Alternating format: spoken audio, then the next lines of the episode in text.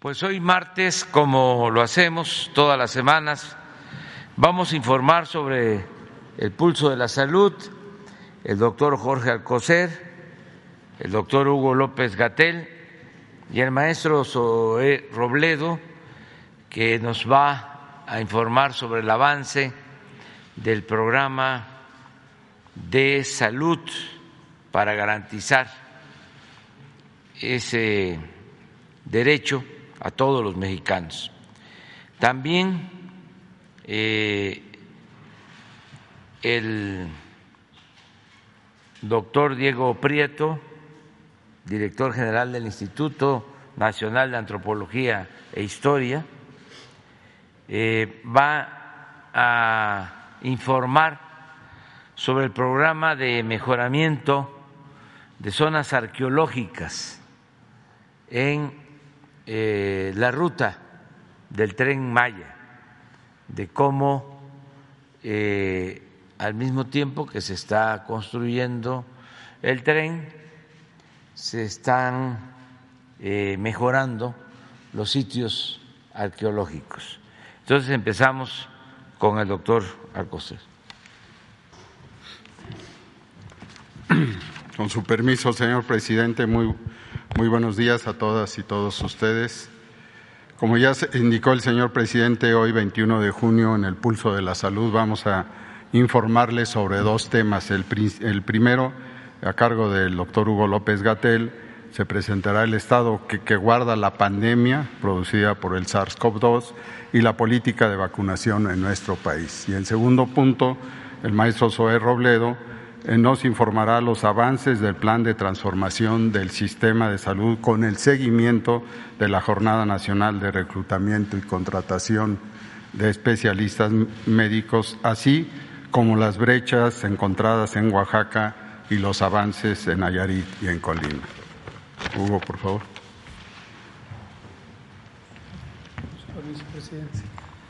Con su permiso. Maestro, buenos días, querido Zoe. Doctor Prieto, muy buenos días. Tengan buenos días todas y todos. Comento brevemente sobre la situación de la pandemia de COVID en México. Lo que hemos eh, ido identificando durante las más recientes nueve semanas es un incremento progresivo en la frecuencia de los casos. Los casos estimados eh, van aumentando en las semanas y hay noticias que no son agradables en ese sentido, pero también hay noticias alentadoras respecto a cómo se está comportando esta fase de la epidemia. Lo que vemos es el comportamiento de la variante Omicron, principalmente predominan las variantes BA4 y BA5, y esto lo que quiere decir es que lo que se espera es una enfermedad mayormente leve en las personas. Hay síntomas muy parecidos al catarro común, esto suelen darlo los coronavirus, y ahora este virus SARS-CoV-2 también lo da con la variante Omicron. Ya había ocurrido con la ola anterior, pero es el comportamiento que vemos ahora. Adicionalmente vemos que el crecimiento de la epidemia es más lento de lo que fue en la cuarta ola y esto también es alentador porque sugiere que la inmunidad de la población, la protección que tenemos todas y todos, ya sea porque padecimos COVID o porque fuimos vacunados o ambas cosas, da resultados y hace que la propagación sea más lenta de lo que fue con la variante Omicron original. Lo más importante es que, también como lo hemos venido informando, a pesar de que aumentan los casos, prácticamente no aumentan las hospitalizaciones. En este momento está 1% la ocupación de camas con ventilador, 4% las camas generales de las unidades COVID y esto lo que muestra es precisamente esto. La variante Omicron da enfermedad catarral, pero en cambio menor probabilidad de que dé daño a los pulmones, que es lo que podría dar una enfermedad grave que requiriera hospitalización. Y aún más alentador es que las defunciones se mantienen también en buen control. Desafortunadamente ocurren algunas, pero son en mínima cantidad. Tenemos en promedio cinco defunciones diarias a nivel nacional, que es una cifra notoriamente eh, menor comparado con lo que llegamos a vivir durante la segunda ola en particular. En la vacunación COVID seguimos eh, aplicando las vacunas a las personas adultas que quedaron pendientes o que pudieran no haber acudido a vacunarse en su momento, desde luego también a niñas y niños de 12 años en adelante y estamos próximos a iniciar ya la vacunación de niñas y niños de 5 a 11 años de edad. La respuesta al registro ha sido muy positiva y esto nos da la facilidad de poder programar localmente la aplicación de la vacuna. Anunciamos en este calendario que el próximo jueves 23 llegarán un poco más de 800 mil dosis de vacuna y el viernes 24 un millón doscientas mil para un total de dos millones cuatro mil dosis de vacuna de las ocho mil originalmente contratadas. Y también debe quedar claro, va a haber vacuna para todas y todos. Vimos en esta semana alguna especulación, sobre todo de personas que suelen opinar sin tener información actualizada o clara o malinterpretan, que se dijo que solo tendríamos ocho millones de niños protegidos. Esto no es el caso. Este es el primer contrato. Tenemos múltiples otros mecanismos para tener vacuna, que los hemos explicado aquí, por supuesto. Y lo que vemos en la última lámina es que son tres millones, casi dieciséis mil niñas y niños que han sido registrados ya para la vacunación COVID en toda la República. Muchas gracias.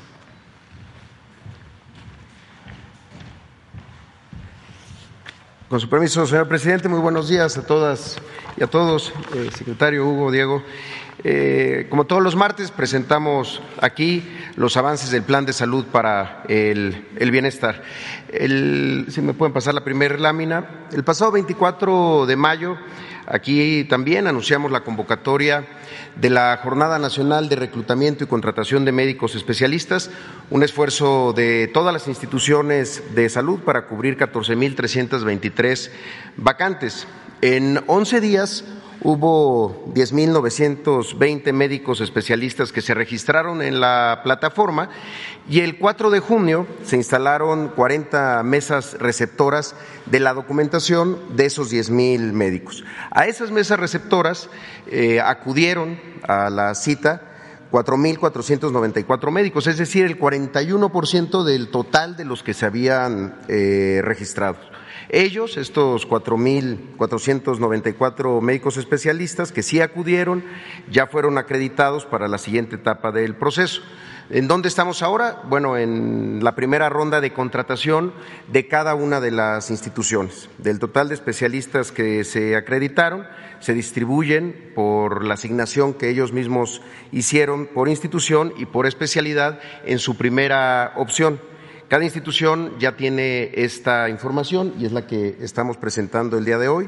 Son 2.245 médicos especialistas que se agregaron a través del INSABI y que son de los sistemas estatales de salud de los gobiernos de los estados, 1.282 del Seguro Social en su régimen ordinario, 551 para el ISTE, 243 para Pemex, 228 para IMSS Bienestar, que atiende a personas sin seguridad social y 45 para los institutos nacionales.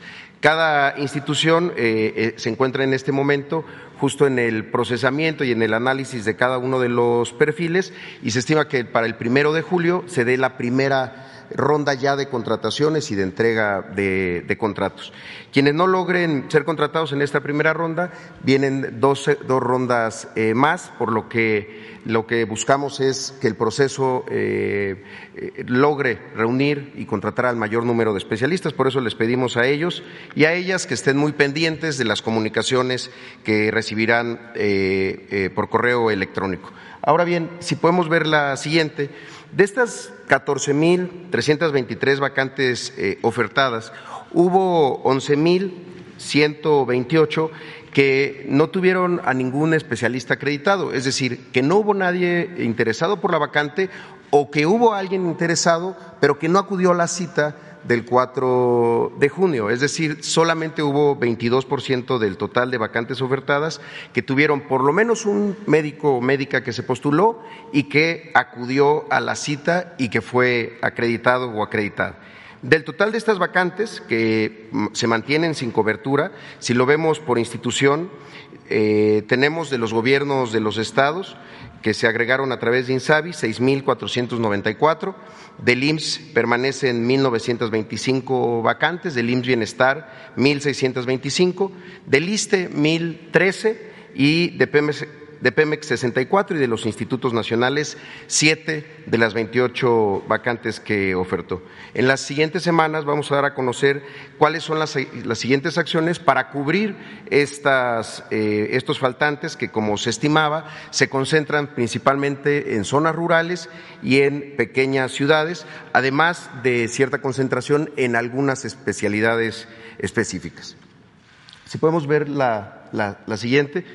El viernes pasado estuvimos en, Oaxaca, allá en, Huatulco, acompañando al señor presidente Andrés Manuel López Obrador, y nos instruyó a avanzar con mayor velocidad con este plan de salud para el bienestar. Y en el caso de Oaxaca, no solamente en los municipios que fueron afectados por el eh, huracán Ágata, sino en todo el estado de Oaxaca. Como en los otros estados, el primer paso que se da es justamente hacer un censo, hacer un inventario, un levantamiento diagnóstico eh, territorial para saber cómo están los centros de salud, cómo están los hospitales, la presencia de los médicos en todos los turnos de atención y a partir de eso, pues hacer el cálculo de las inversiones que son necesarias en cada sistema eh, estatal que atiende a las personas que no cuentan con seguridad social. Como lo ha dicho el presidente, es un tema de recursos que ya se han asignado, pero también y sobre todo es un tema de voluntad y de mucha convicción para hacer valer el derecho constitucional, del cuarto constitucional, el derecho a la salud. Ya estamos trabajando con el gobernador Alejandro Murat para concluir a más tardar a finales de este año. Y por eso me permito el día de hoy, señor presidente, informar a la gente de Oaxaca de los resultados de este eh, censo, de este inventario de necesidades de equipamiento, de infraestructura y de personal del sistema de salud oaxaqueño. Este se llevó a cabo en octubre, del 4 al 20 de octubre. Participaron 147 personas que visitaron 874 unidades de primer nivel y 40 hospitales, tanto de segundo como de tercer nivel.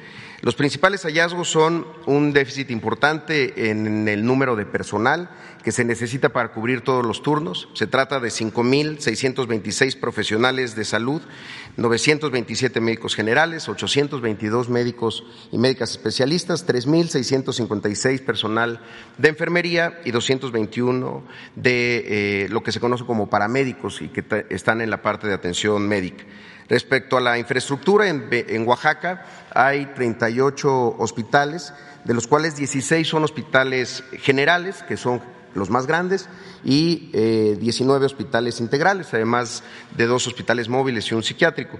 Pero de esos 16 hospitales generales, eh, uno de los hallazgos es que solamente tres cuentan con unidades de cuidados intensivos de adulto, solamente cuatro cuentan con cuidados intensivos neonatales, de 31 quirófanos, 23 son funcionales, de 22 salas de expulsión donde se llevan a cabo los partos, solamente 16 están funcionando y de 32 autoclaves, 15 eh, no funcionan, solo para dar algunos, algunos ejemplos. Y en cuanto a equipamiento, se identificó que en el primer nivel de atención hay un déficit de 13 mil 573 equipos que van desde equipos menores hasta esterilizadores de vapor, estuches de diagnóstico, refrigeradores para vacunas. Y en el segundo nivel de atención, el déficit es de 8.788 equipos que ahí van en equipos ya más grandes, desde tomografías, rayos X, mastógrafos, esterilizadores de vapor y ventiladores.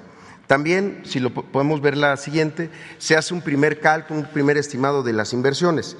Eh, si sumamos la parte de infraestructura y de equipamiento, estamos hablando de 1.596 millones de pesos que se suman a este cálculo que hacemos de la nómina necesaria para cubrir todos los turnos con, todas las, eh, con todos los especialistas, que suman 1.179 millones de pesos y lo calculamos para la segunda mitad del año. Desde el día de hoy empiezan sesiones de trabajo de todo el sector salud con el gobierno del estado de Oaxaca para arrancar estos procesos de inmediato. Y finalmente, para eh, reportar sobre los temas del avance de los procesos del plan de salud para el bienestar. En el caso de, Nayarit, eh, tenemos esta primera información que, es para nosotros muy importante. Tenemos ya dos meses y medio eh, operando el sistema estatal de Nayarit y en esos dos meses y medio hay un aumento en la productividad de las atenciones médicas que se brindan allá algunos ejemplos, un incremento de 37% en el número de cirugías, un incremento del 190% en las consultas de especialidad en estos dos meses y medio. Además, del primero de abril al 16 de junio se han hecho 14.510 consultas de medicina familiar y gracias a la habilitación de espacios y gracias también a los equipos que están llegando ya, a la fecha se han llevado a cabo 693 tomografías, 2.687 sesiones de radioterapia, 1.325 mastografías, 1.769 sesiones de quimioterapia y 1.213 sesiones de hemodiálisis.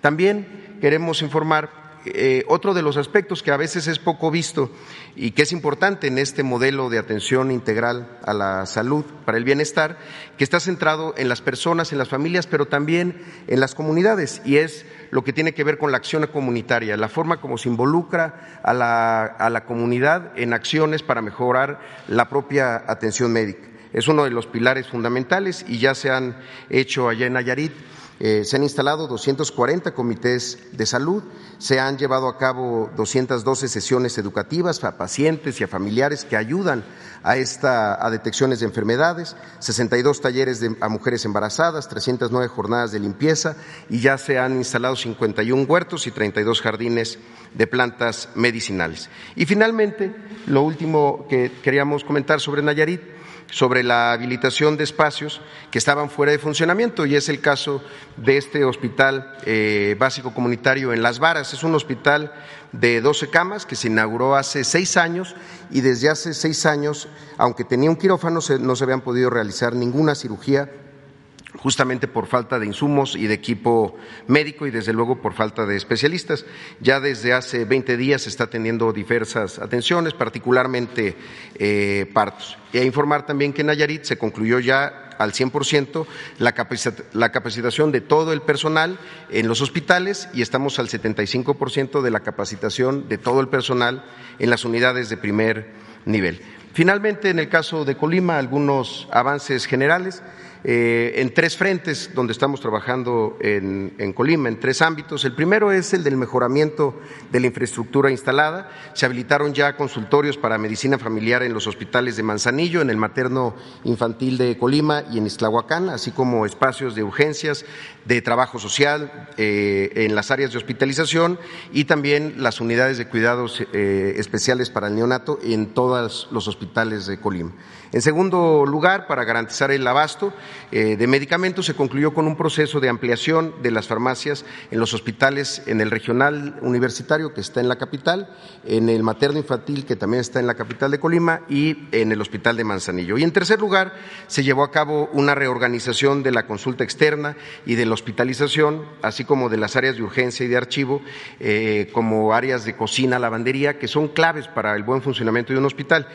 ¿Qué se logra con estas acciones? Mejoras en la atención médica, reordenar, reorganizar, eh, involucrarse mucho más, eh, permite mejorar la atención médica y por eso el día de hoy queremos concluir con unos testimonios de tres personas, don Jesús, doña Máxima Gaspar y doña Araceli, que son usuarios justamente del hospital de Islahuacán, que es uno de los eh, que, ya están en una operación óptima. Eh, si podemos pasar el video y sería todo por nuestra parte, señor presidente.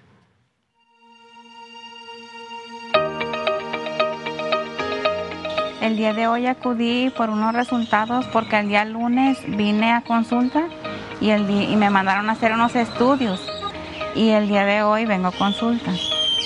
Es, es la primera vez que yo vengo aquí a la clínica a hacerme una evaluación para ver cómo, cómo ando de, de mi cuerpo. Pues ahorita yo apenas estoy empezando a, mis pastillas porque ya no había. Yo siempre las compraba. Pues antes yo no podía hacer esto porque daban la, la cita de los estudios para más días, lo alargaban pues más. A veces daban 15 días o a veces un mes. Pues a hoy se, me los hicieron el martes y para el día jueves ya estaban los resultados. Hasta ahorita ya se está haciendo otra vez. Y ya le estamos dando gracias a Dios que, que nos están apoyando. Desde el momento que yo llegué miré la diferencia que hay un servicio excelente. Pues yo desde el lunes que vine vi mucha amabilidad por parte de los trabajadores. El que te hace el examen es una persona muy excelente, muy atenta y este agradezco que haga personas como él. Pues que está mejorando porque se ve que limpiaron las bancas, este limpiaron todo el hospital, lo pintaron. Ah, Están arreglándole y pues ya se ve bonita. A, a lo que yo veo que el hospital va a cambiar y está cambiando y, y se espera que haga un servicio como cuando se empezó, cuando abrió el, el hospital las puertas. Pues que le damos gracias al gobierno federal y a las instituciones que competen porque pues este todo esto es beneficio para la comunidad nos sentimos muy orgullosos de contar con ellos.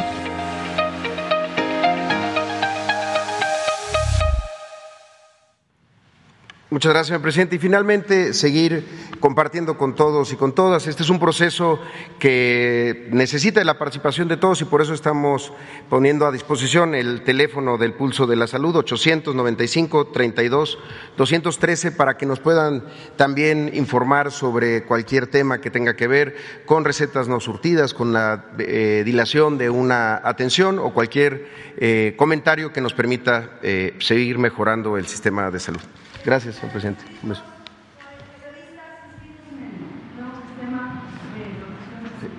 Comentar rápido.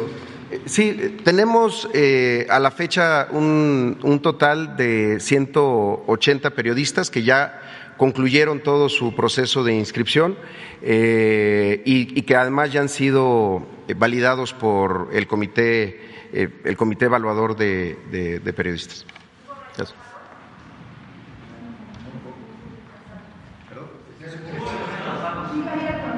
No, sí, sigue abierto, sigue abierto hasta, hasta el 30 de, de junio. Lo que platicamos aquí el día que se presentó es que el 30 de junio se presentaría un, corte. Eh, al parecer hay, hay temas de algunos de los documentos que, que los están tramitando, entonces seguramente en cuanto concluyan estos trámites de la documentación que se solicitó y que es necesaria para poder hacer el aseguramiento, va, va a empezar a, incrementarse. Un comentario importante, ha habido eh, más de 8.500 visitas al sitio, o sea, más de 8.500 personas que han ingresado, que han, eh, digamos, que explorado y seguramente están en, la eh, actualización de algunos de sus datos. Principalmente uno de los, eh, de los documentos más importantes, además de la CURP, el RFC, es la firma electrónica, la FIEL. Entonces, eh, esto lleva algunos días, seguramente en cuanto logre, tengan ya el trámite de su FIEL, pues van a empezar a, concluir estos registros. Pero la verdad que el porcentaje de, rechazos es, es mínimo y es a partir de alguien que no hubiera presentado su documentación completa. Gracias.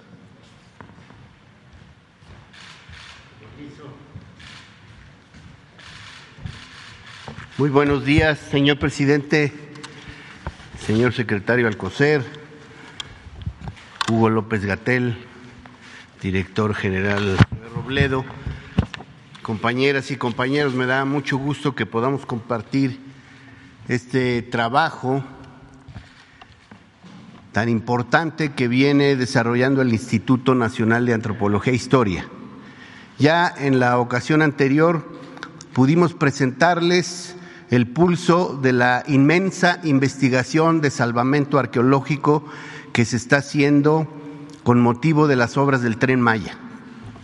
Estamos hablando de acciones para la protección, el estudio y salvaguarda de todos los elementos arqueológicos e históricos que van apareciendo en la ruta del tren.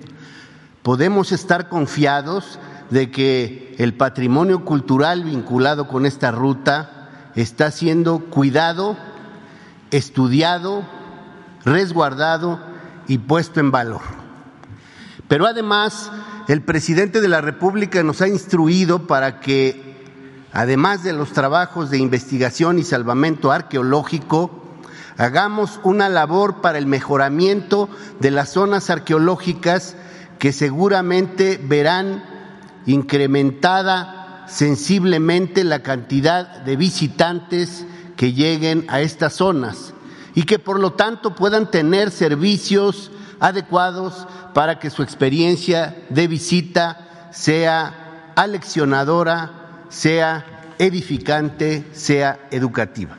De manera que ahora vamos a destinar la charla, como nos lo ha solicitado el presidente, y vamos a presentar un video que habla precisamente del mejoramiento de zonas arqueológicas con motivo de la obra prioritaria del Gobierno de México, Tren Maya. Adelante.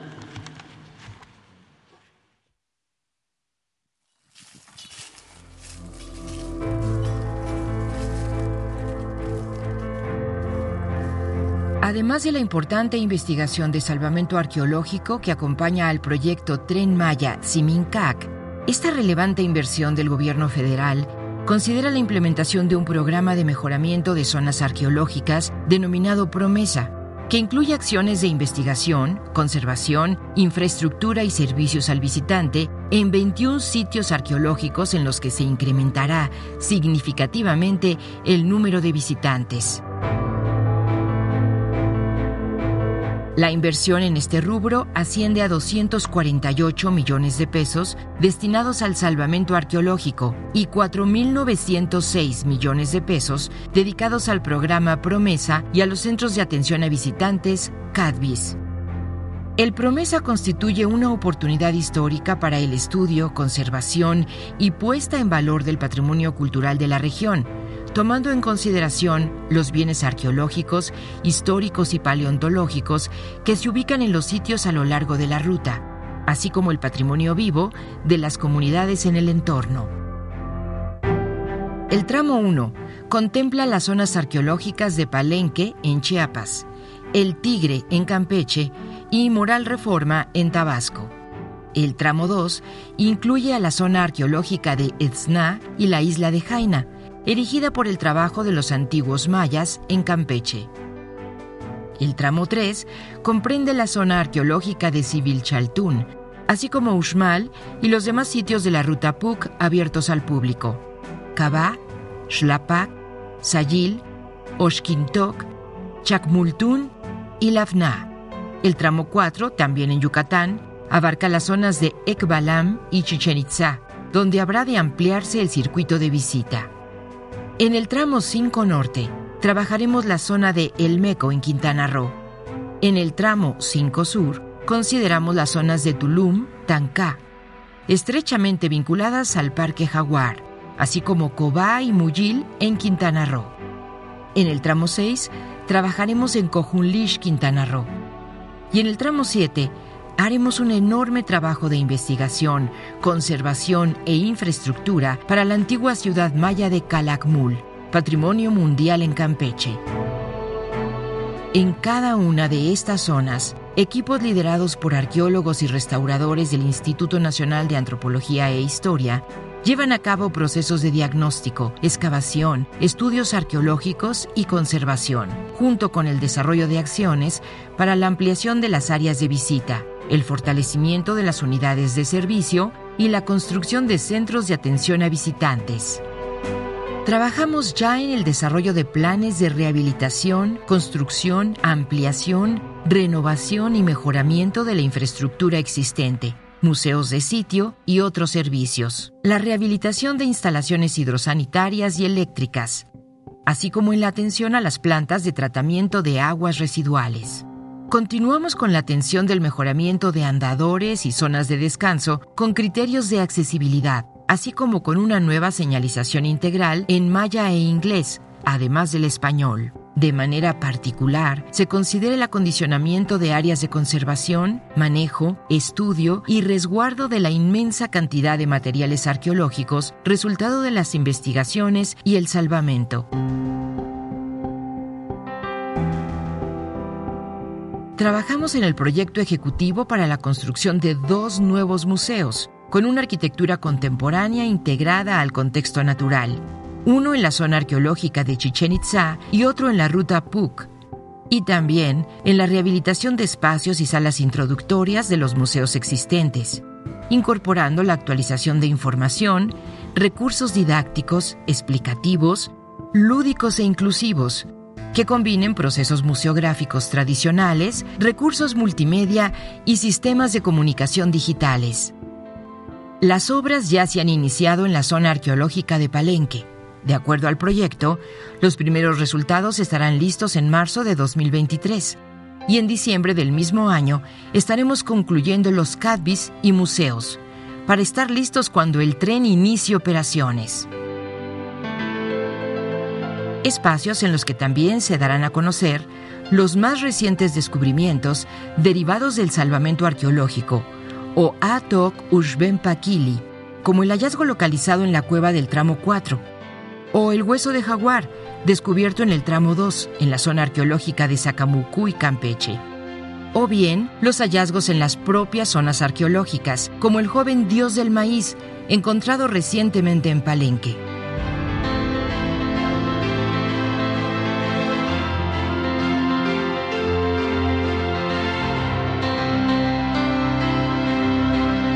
Lograr que los viajeros se interesen en conocer nuevos destinos a partir del recorrido en el tren Maya nos impone el reto de ofrecer nuevos y renovados servicios para hacer de la visita de nacionales y extranjeros una experiencia de encuentro con el pasado y el presente del mundo maya, en recorridos que vinculen aprendizaje, reflexión y disfrute.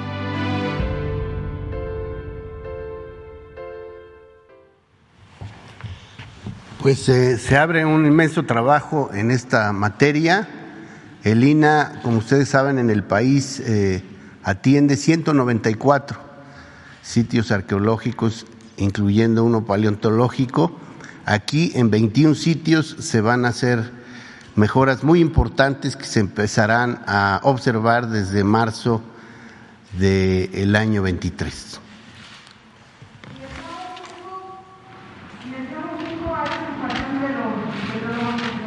Perdón, no escucho. En el tramo 5 también se hará el trabajo de protección, investigación y salvamento arqueológico. Ya tenemos un avance en este tramo eh, todavía menor porque obviamente en este momento no se están desarrollando las obras propiamente dichas. Sin embargo, ya hemos podido prospectar el área y pues hemos establecido un mecanismo para ir acompañando las obras, siempre con el cuidado de los bienes arqueológicos, tanto en superficie como aquellos que se encuentran sumergidos en cuevas y cenotes.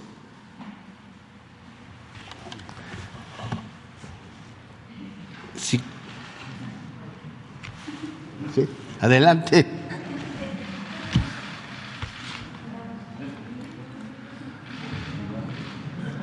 No sé quién da la palabra a Jesús. O... ¿Mande? Pero si tú quieres. es que no sé. Yo creo que ya, ¿verdad? A ver, si hay preguntas para su servidor, adelante. Buenos días, yo del tema. Eh, preguntarle sobre el asunto de los tiempos que se lleva la conservación de cada uno de los hallazgos que tienen en, en todos los tramos que se tienen en el tren Maya. En alguna visita por algunos tramos nos mencionaban que se debe de tomar, pues de alguna manera, su tiempo y el hecho de que tal vez pudieran acelerar el paso eh, podría, eh, pues no ser tan positivo para la, zona y para el área arqueológica. No sé qué tenga que decir usted al respecto. Si han tenido que apresurar en este sentido eh, para darle tratamiento a los hallazgos o si el tiempo que se les ha dado, pues es suficiente. Gracias. Siempre tenemos que compaginar los tiempos de una obra pública o privada con los que requiere el salvamento de la información y los vestigios arqueológicos que se van encontrando. Por supuesto que esto eh, supone que debemos ir siempre de la mano con eh, los constructores, con los consorcios que están llevando a cabo la obra para no complicar los tiempos de obra, pero al mismo tiempo favorecer eh, los hallazgos. Simplemente para darles una idea de la cantidad de hallazgos, ya lo habíamos presentado en, en el cuadro inicial, hemos encontrado 458.730 fragmentos de cerámica desde el tramo 1 hasta el tramo 5. Hemos encontrado 305 vasijas completas en proceso de análisis y restauración. Hemos ubicado del tramo 1 al 5 23.778 estructuras inmuebles, pueden ser cimientos, plataformas, basamentos piramidales o caminos o sacbé, como llamaban los mayas. 23.778 estructuras que han sido registradas, que han sido georreferenciadas y que por supuesto hemos tomado la información referente. Hemos ubicado 373 enterramientos humanos, algunos en superficie y algunos también sumergidos en cuevas o cenotes. Hemos ubicado 1.334 bienes muebles diversos entre cerámica, metates, lítica, bienes relativamente completos y 775 rasgos naturales asociados a contextos arqueológicos como cuevas, pozos, cenotes o eh, estructuras para la siembra y la canalización de aguas. Esto les puede dar la idea del inmenso trabajo que eso implica y por supuesto tenemos que estar también haciéndonos cargo de no complicar los tiempos de una obra que por supuesto tiene eh, eh, tiempos muy perentorios, tiene que hacerse cargo de la agilidad en el trabajo. ¿Hay algún hallazgo que vaya a requerir un poco más de tiempo? Nos decían que se había encontrado incluso en ciudad parecida a lo que ya eh, se tiene conocido. El, el, el, que usted dice es un hallazgo que apareció en el contexto de un fraccionamiento particular en el estado de Yucatán, no es del tren Maya. Y sí hay hallazgos que pueden requerir regresar a hacer estudios más cuidadosos, pero sobre todo aquellos que están en las inmediaciones del derecho de vía. En general, los hallazgos vinculados al derecho de vía ya del tramo 1 al 4 en un 97% hemos dado visto bueno, es decir, ya no tenemos que regresar a hacer excavación, pero sí tenemos un inmenso trabajo, un inmenso trabajo en laboratorio, en las tareas de restauración y conservación de estos acervos. Buen día, eh, bueno, no me levanto porque están las cámaras atrás. Carlos Guzmán Noticias, Veracruz. Nada más este, para preguntarle, regularmente cuando uno está en la ENA, que yo tuve ahí un curso hace muchísimos años, se habla del, del tema de, cuántas ciudades eh, o cuántos hallazgos pueden eh, finalmente ser visitados por turistas. Es preguntarle o consultarle, eh, en cuanto se abra el tren Maya, cuántos de estos hallazgos tendrían el potencial para que inmediatamente cuando se inaugure el tren Maya puedan ser visitados eh, por los turistas. Por ahí se mencionan 21 zonas arqueológicas, pero ¿cuántas más podrían sumarse ya una vez inaugurado el tren Maya, este antropólogo? En, eh, vinculados al tren Maya se encuentran alrededor de 45 zonas arqueológicas. No todas contarán con recursos adicionales del programa de mejoramiento de zonas arqueológicas Promesa, porque efectivamente pues el recurso es finito, pero todas estarán a la disposición y eh, abiertas para que el público las visite. Estamos hablando entonces de más de 45 sitios, de un total de 194 que están abiertos al público en todo el país. Estos serían los que inmediatamente que se inaugure el tren Maya tendría acceso al público. Exactamente. ¿Es cuánto? Sí, gracias. Gracias, presidente. A ver, quedamos ustedes dos. También allá atrás. Tres, cuatro, quedamos cinco. Uno del norte que quedó pendiente. Buenos días, eh, presidente Hans Salazar de Noticiero en Redes. Eh, preguntar respecto en el tema de la seguridad social.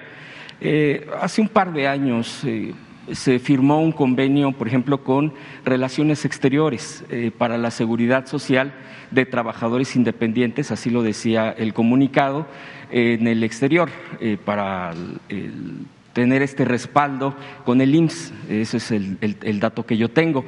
Preguntar en este tema cómo ha sido eh, desarrollado este punto, máxime con esto que se ha planteado aquí por parte de los migrantes, de nuestros hermanos y hermanas que principalmente están en Estados Unidos y que mandan remesas, cómo ha sido esta participación, cómo ha sido este aseguramiento, si ha tenido éxito, números, datos, qué sé yo, lo que se pudiera tener como avance respecto a este respaldo, porque es uno de los temas que nuestros hermanos y hermanas preguntan mucho. Y esto porque si se pudiera estar incluso ampliando este tipo de convocatorias, tanto para respaldar una institución como lo es el IMSS, para fortalecerlo con este tipo de fondos que estarían dispuestos a eh, eh, eh, mandar los, los hermanos y hermanas.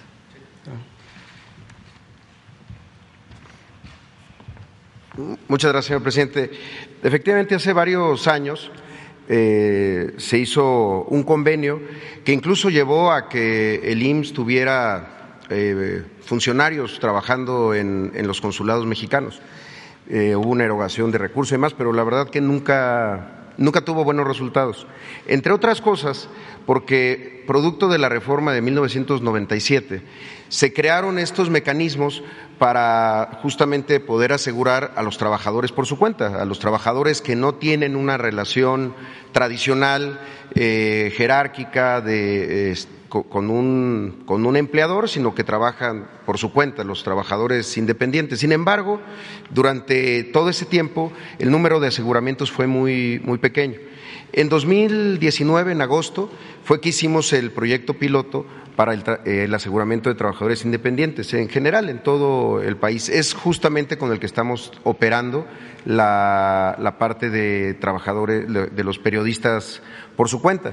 En ese sentido, también hemos trabajado tanto con el Instituto de los Mexicanos en el Exterior y con la Dirección de Relaciones Exteriores, la Dirección de, América del Norte, obviamente con el canciller Marcelo Ebrard, en cómo desde los propios consulados, pues en la red consular que es tan grande en nuestro país, se pueden hacer acciones primero para informarle a los migrantes cómo es el aseguramiento.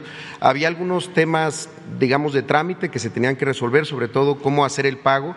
Uno de los elementos que ellos nos manifestaban es que les venía mejor hacer un pago anualizado y no necesariamente estar pagando mes con mes. Este aseguramiento es igual al de, al de periodistas, digamos, que incluye la posibilidad de asegurar a sus beneficiarios, es decir, a su núcleo familiar, muchos de ellos que permanecen aquí en, en, nuestro país, eh, a veces las esposas, los esposos, eh, hijas e hijos menores de 16 años eh, o incluso los padres. Eh, y las madres que tienen dependencia económica. Esto ya se está haciendo. Hemos estado participando en tres de las jornadas de, em, de educación financiera que hacen los consulados, pero ya incorporando la posibilidad de los, del aseguramiento. El piloto, la verdad que ha tenido un buen resultado como, su, como, un, como lo es. Es un piloto que está permitiéndonos observar cuáles son las necesidades. La verdad que eh, tiene ventajas frente a los modelos anteriores que eran honestamente solo de simulación, porque primero solamente era eh, una de las ramas del aseguramiento, fundamentalmente la atención médica, pero dejaba de fuera algo bien importante, que es la, pensión, la posibilidad de hacer un ahorro para el retiro, la posibilidad incluso de poder estar aportando en la subcuenta de vivienda con, con Infonavit. Entonces, eh, es un proyecto que ha estado dando buen resultado, hay buen, mucho interés de parte de asociaciones de, de migrantes que se han acercado y la verdad que con la red consular se, se está trabajando para que pronto se puedan establecer estos mecanismos. No significa tener más erogaciones. Con los propios funcionarios de la Cancillería en las ventanillas de atención y de, y de, eh, educación financiera es donde se están haciendo estas promociones y si nos lo permite pues podríamos presentar en algunos días algún, algo de la información ya más con más detalle. Sí, eh, sería entonces es un programa piloto todavía. En este momento es un es un proyecto es un programa piloto que se autorizó por el Consejo Técnico para todos los trabajadores independientes del país, no solamente para los migrantes, pero los sirve para, para los trabajadores eh, migrantes que pues siempre han tenido esa aspiración de que muchos de ellos eh, que piensan eh, o, o están en sus planes regresar a, a nuestro país, pues tener asegurado esa parte de su vida después de haber trabajado, tanto de, en, lo que corresponde a la pensión, pero también pues en la, en la atención médica, que tenía muchos tiempos de espera, precondiciones, mucha gente empezaba a tramitar su aseguramiento y cuando ya lo iba a lograr, le decían ya no te vamos a asegurar porque ahora tienes algunas enfermedades que ya no me permiten asegurarte, cosas así. Eso es lo que el piloto nos está permitiendo, eh, eh, digamos que romper esas, esas barreras para el aseguramiento de independientes, considerando que los trabajadores que están en Estados Unidos, muchos de ellos pues trabajan así, por su cuenta. Gracias.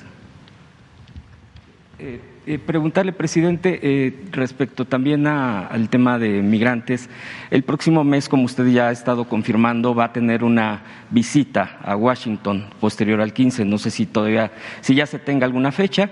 Y preguntarle, de hecho, en la eh, visita que hizo el canciller Marcelo Ebrard a Los Ángeles eh, a propósito de la Cumbre de las Américas, en un encuentro con migrantes, le pidieron a él, al canciller, una reunión mm, en este mes próximo que usted estará en Washington con eh, migrantes, eh, algún tipo de representación, algún tipo de encuentro con ellos, así como usted ha estado eh, comentando, pues que si hubiera la viabilidad, ha estado haciendo usted mensajes, pero ellos lo que piden es un encuentro. ¿Usted ve via- viable que en su visita a Washington pueda, pueda tener este encuentro con ellos? Pues este, lo vamos a analizar. Yo la verdad tengo comunicación permanente con los migrantes, en general, porque hay muchas organizaciones, hay asociaciones de paisanos y eh, pues es complicado el poderse reunir con todos pero eh, constantemente tengo información de lo que sucede, la atención en los consulados, los problemas que hay en cada consulado, también diferencias de grupos. Tengo información y lo que eh, más importa es que se sientan protegidos defendidos por el gobierno de México, por su gobierno. Y eso lo estamos haciendo. Cada vez eh, es más el respeto a los eh, migrantes en Estados Unidos, a nuestros paisanos. Y cuidamos de que no haya maltrato, de que no haya discriminación. Y ya lo he dicho aquí, y lo repito, no vamos a permitir que eh, ningún candidato, ningún partido, con propósitos electoreros en Estados Unidos, utilice como piñata a los eh, mexicanos, a nuestros paisanos y a los migrantes en general. Ya se terminó ese tiempo de que se guardaba silencio, porque hay grupos mm, muy racistas que eh, utilizaban la xenofobia, el odio a extranjeros para obtener votos. Eso este, lo hemos estado combatiendo y lo vamos a seguir combatiendo.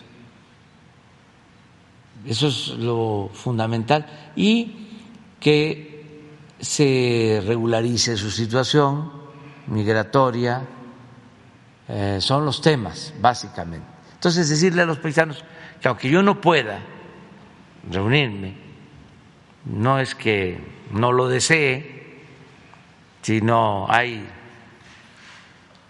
ciertas circunstancias.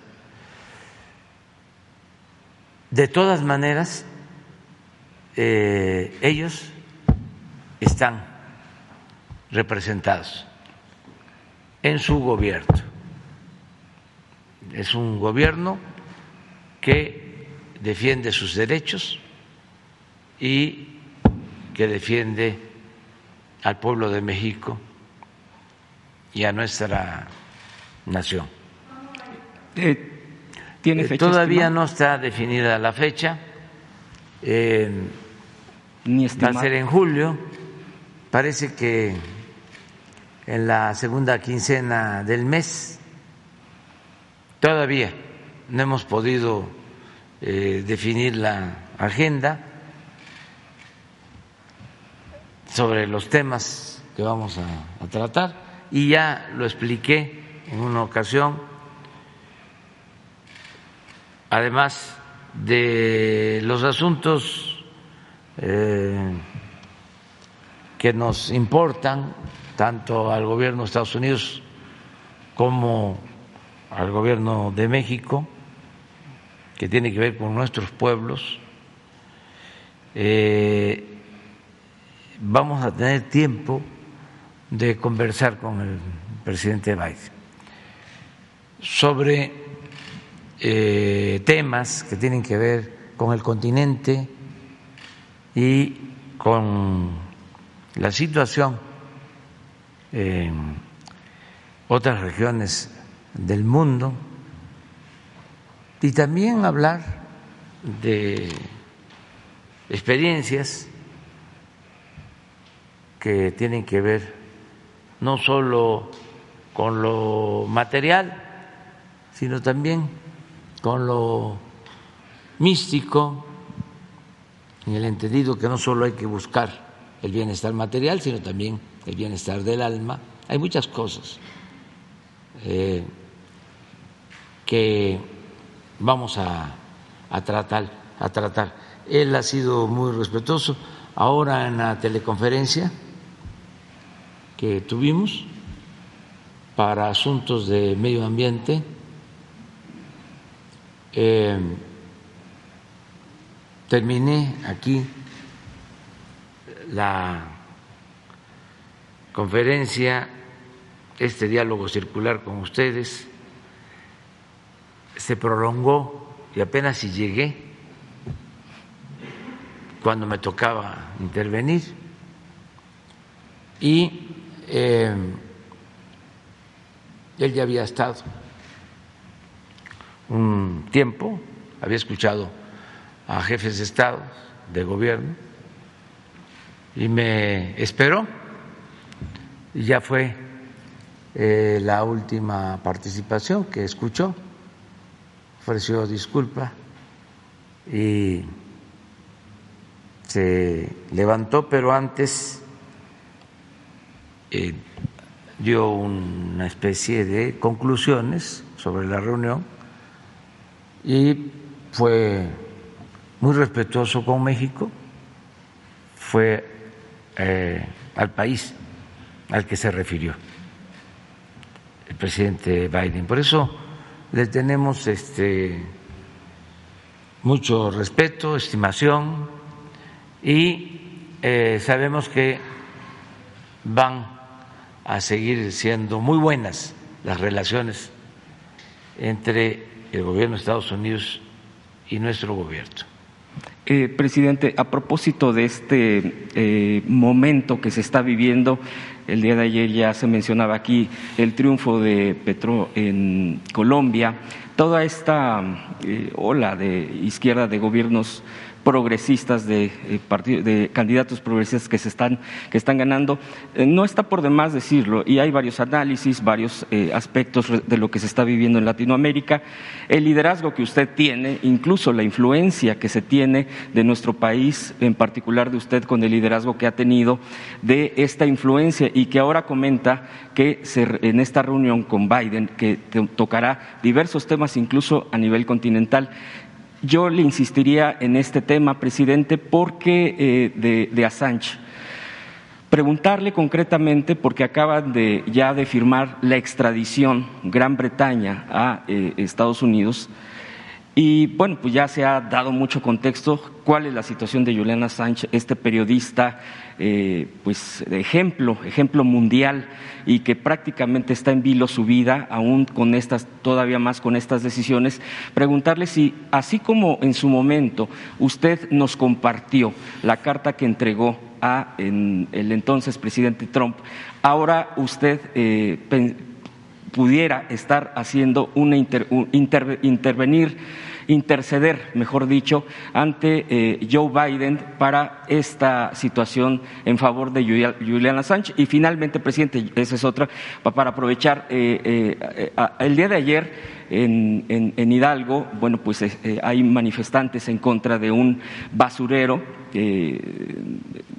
Incluso ayer hubo un asesinato de uno de estos activistas, están en plantón, porque dicen que es un relleno que pues llegarían eventualmente eh, cosas tóxicas pues eh, contra el medio ambiente, ya, ya hay eh, un, muerto y acusan al, al alcalde, al, presidente municipal. Ellos piden esta intervención de lo que se esté revisando, mm, preguntarle eh, si, se si se comentó en la mesa de seguridad de esta mañana. Sería eh, cuánto, presidente, y le agradezco, le agradezco que me haya dado la palabra. Sí, en el caso de Julián Sánchez, eh, nosotros, en efecto, al finalizar el gobierno del presidente Donald Trump, solicitamos que se le exonerara, porque es eh, un preso de conciencia, es eh, eh, injustamente tratado, su delito, entre comillas, fue denunciar violaciones graves de derechos humanos en el mundo y además eh, intromisión de el gobierno de Estados Unidos en asuntos internos de otros países. Eso fue lo que hizo a Sánchez.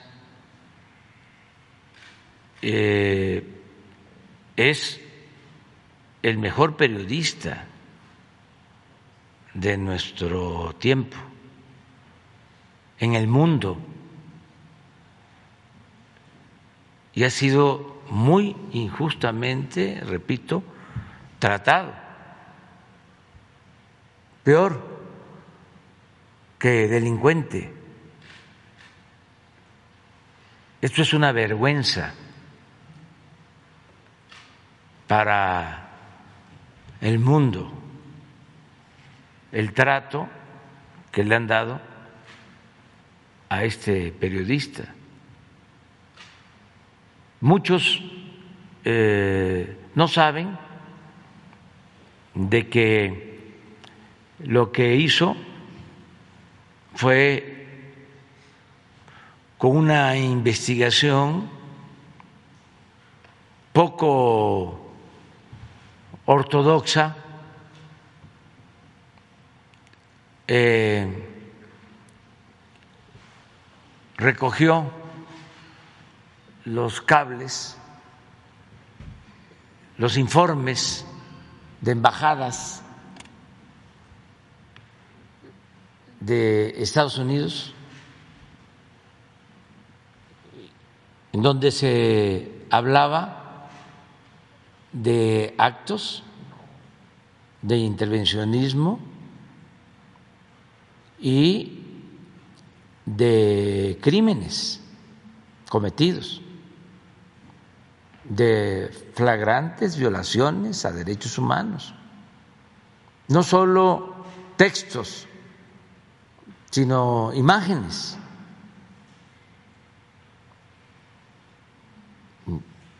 Entonces, eh, lleva ya muchos años preso. Eh, yo esperaba que la justicia en el Reino Unido eh, lo protegiera. Sin embargo, fue muy decepcionante el que lo estén enviando a Estados Unidos, condenarlo a vivir de por vida o estar de por vida en la cárcel, enjuiciado. Entonces, ¿y las libertades? Vamos a quitar la Estatua de la Libertad de Nueva York. Vamos a seguir hablando de democracia. Vamos a seguir hablando de protección a los derechos humanos, de libertad de expresión.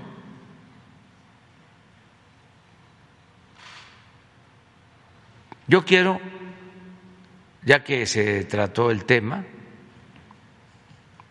de plantear que sí voy a pedir al presidente Biden eh, que se atienda este asunto. Eh, estoy consciente de que va en contra de grupos eh, duros, severos, que hay en Estados Unidos como en todos los países, pero también debe de prevalecer el humanismo.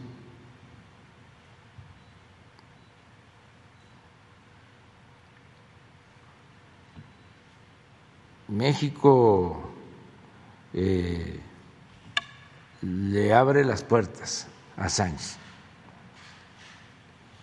Eh, en el caso de que se resuelva liberarlo, hay mecanismos para hacerlo. Cuando le escribí al presidente Donald Trump, em, recuerdo que él estaba por terminar su mandato y de conformidad con las leyes de Estados Unidos tienen esa facultad los presidentes para emitir decretos para eh, liberar a presos, eh, para indultar. Es una facultad de los presidentes. Eh, me gustaría antes que, a ver si conseguimos una imagen de la información que se difundió a través de esta investigación de Assange sobre cómo se asesinó a unos periodistas.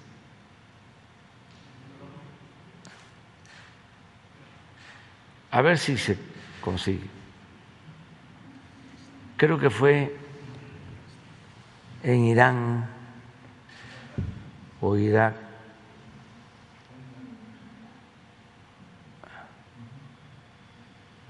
Entonces, esto es lo que produjo la persecución.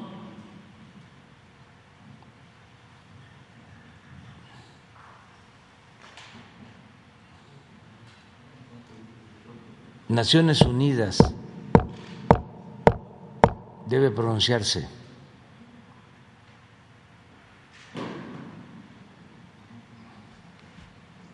Todas las organizaciones de defensa de derechos humanos. No puede haber silencio. Sí, muchos, la mayoría, porque este son apéndices del poder.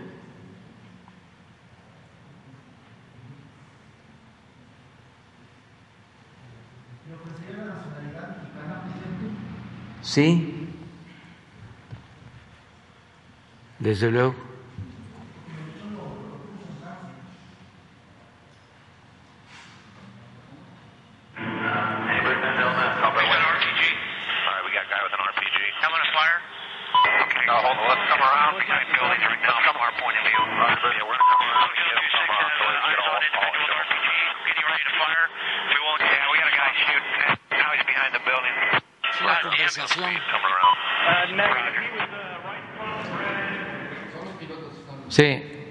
Unos pilotos, la conversación, están viendo un grupo y se están poniendo de acuerdo para disparar.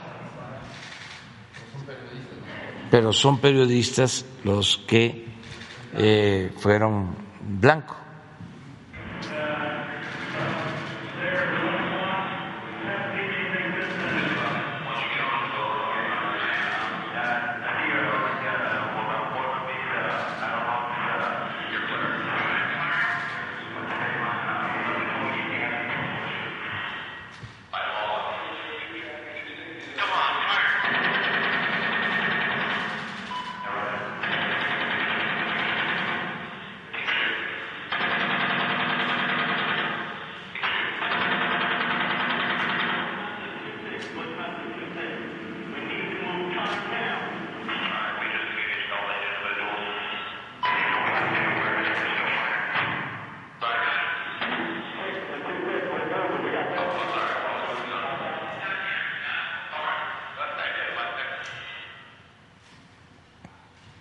Esto es por lo que está y hay muchas otras eh, informaciones.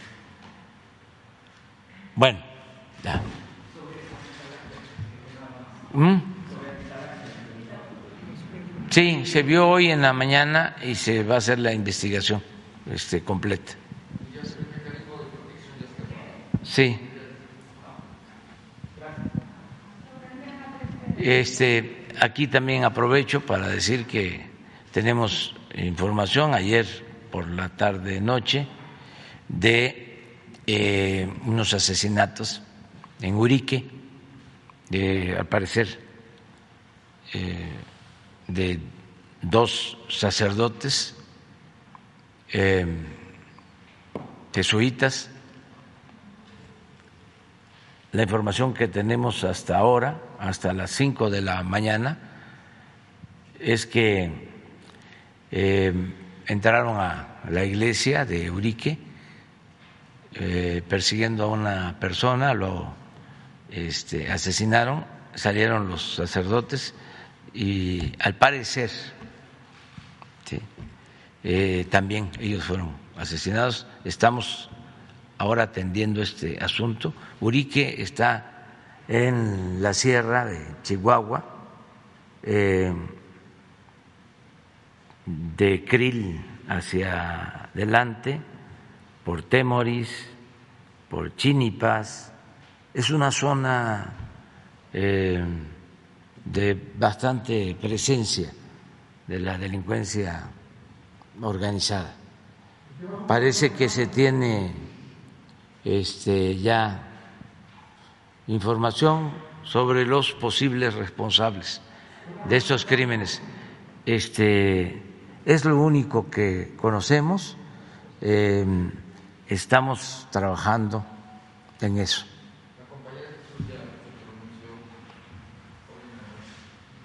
Ah.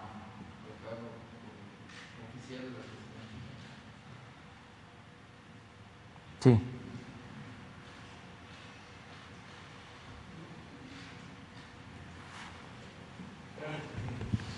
¿Qué tal, presidente? Buenos días. Jorge Chaparro, del diario La Razón.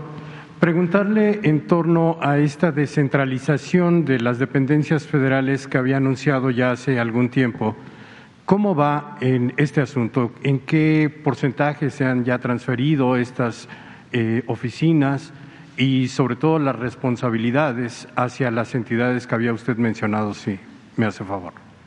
Pues se ha avanzado. Eh, hay eh, ya descentralización en salud. Ya la Secretaría de Salud está en Acapulco.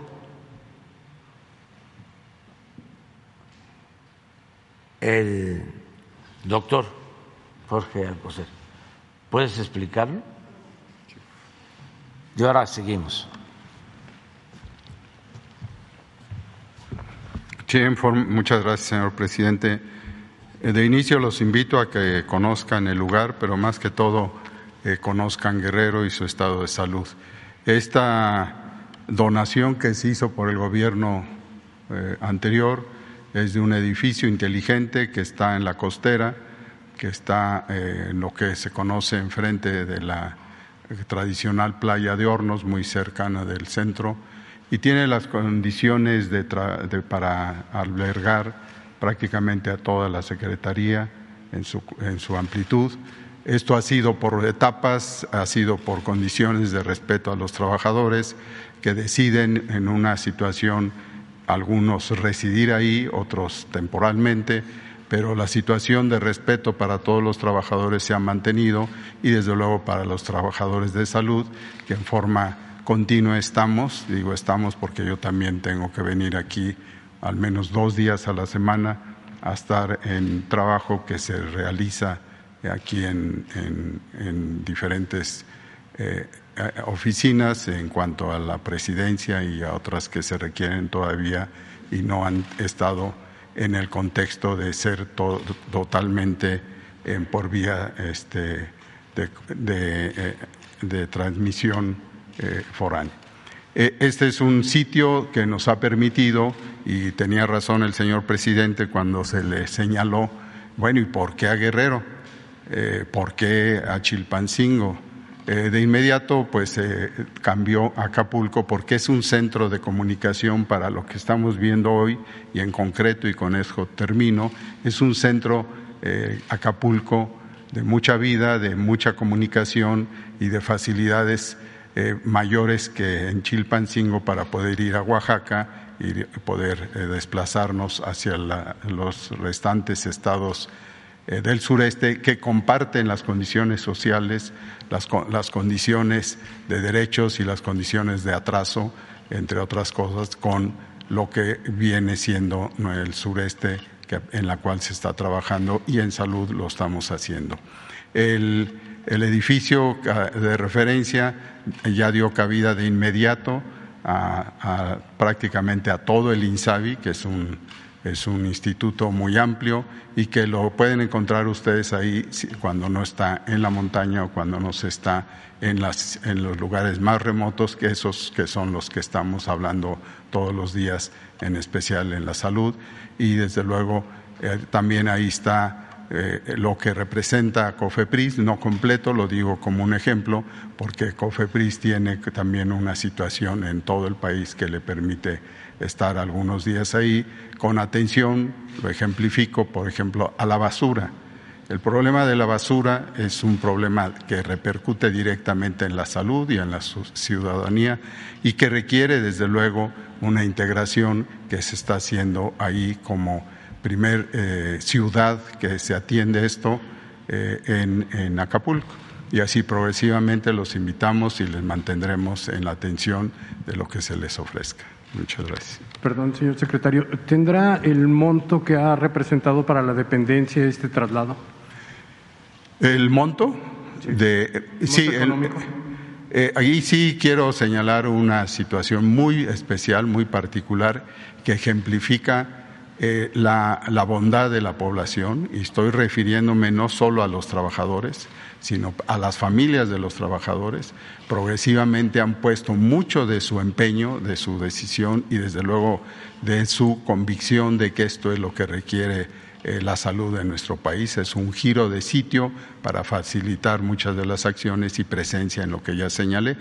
Y eh, desafortunadamente Acapulco, como ejemplo donde está la sede, pues es un desarrollo total, importante, mundial, pero de interés hacia el turismo, un interés este, importante también, pero en un, eh, de inmediato nos dimos cuenta que el interés para construcción de sitios de habitación para aquellos que lo tienen temporal o que desde luego toman esa decisión con su familia ha sido desde luego difícil porque no hay esta, esta situación, aunque ya se empieza precisamente a trabajar por diferentes razones en ello.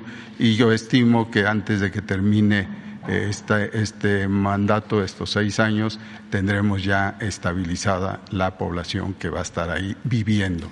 Pero además sí nos da la oportunidad a ir contratando, se ha contratado alrededor de un 20% de trabajadores originarios de la región, por ejemplo tenemos de Oaxaca inclusive, y desde luego del propio Guerrero. Esto, desde luego, reitero, señala que la gente participa, la gente lo, lo, toma en bien, porque realmente la ciudad aquí en, de la Ciudad de México complica mucho el que estén viniendo tan este, frecuentemente aquí y queremos hacer esto de acuerdo a los derechos de, repito, de la gente e inclusive dando oportunidad a nuevas colaboradores de la salud como debe ser. Gracias.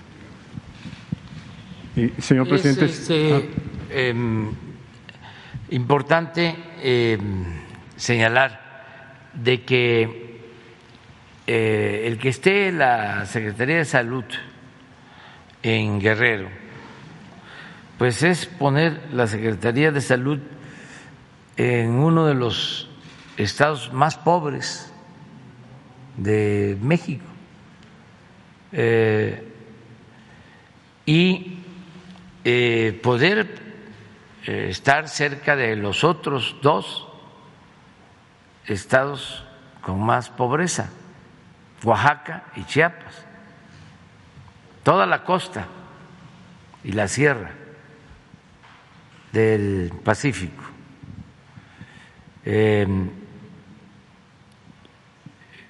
Yo creo que eh, esa región es la de más abandono en, materia de salud y por eso se decidió estar allá. Eh, tenemos que cambiar eh, la forma de actuar de las instituciones y lo estamos logrando, de que el gobierno no son oficinas donde llegan eh, funcionarios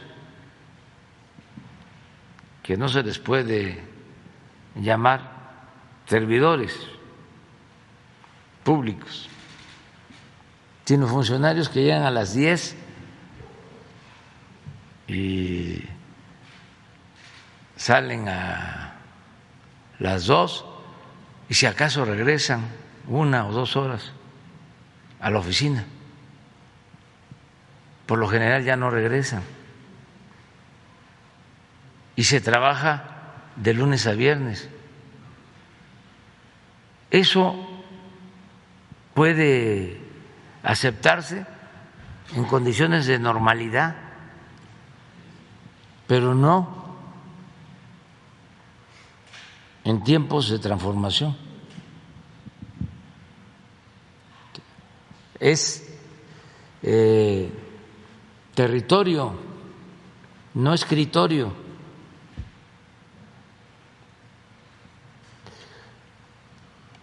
También ya se logró el que se traslade la Secretaría de Energía, que está en Villahermosa, fue la primera. Gracias a eso, la Secretaría de Energía está constantemente supervisando la construcción de la refinería de Dos Bocas, Paraíso, Tabasco, y no deja de atender este, otros asuntos de la Secretaría. Pero todavía eh, no eh, terminamos con este eh, proceso. La idea es que se quede en la Ciudad de México Hacienda, Gobernación, Relaciones Exteriores, Marina y Defensa, nada más. Y que el resto de las secretarías eh, se vayan a los distintos estados.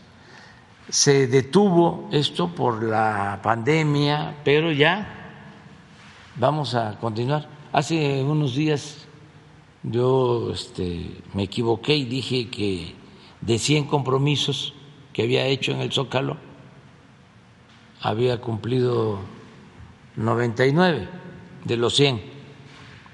He cumplido muchos más que no estaban en los 100. Este, pero de esos 100 no son 99, son 98.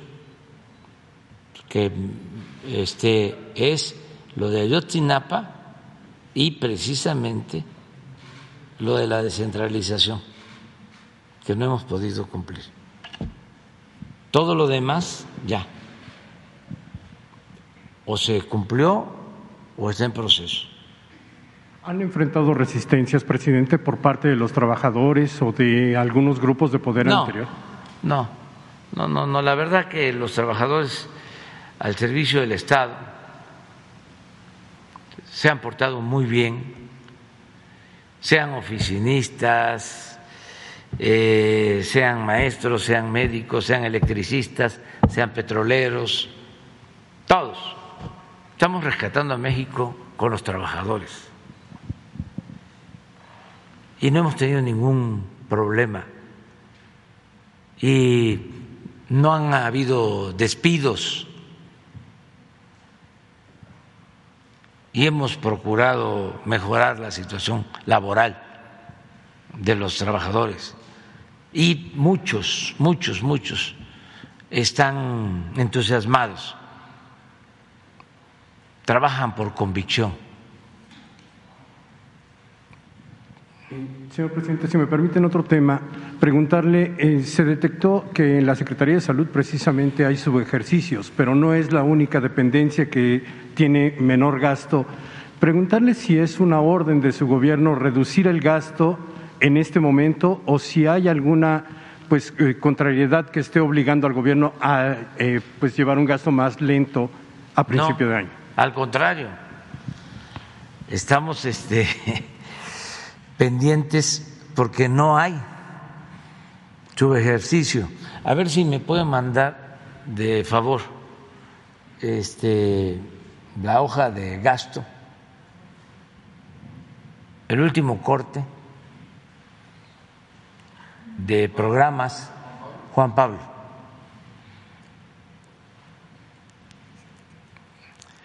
Eh, vamos eh, acorde con el programa y lo que queremos pues es eh, que no haya déficit ya no es el tiempo de antes, de que no se trabajaba. Ahora tenemos que estar eh, autorizando transferencias de recursos para que las obras no se detengan, porque se está avanzando.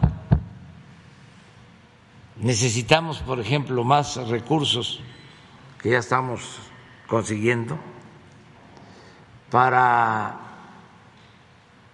la refinería de Dos Bocas, más recursos para el tren Maya, más recursos para la presa de Santa María en Sinaloa.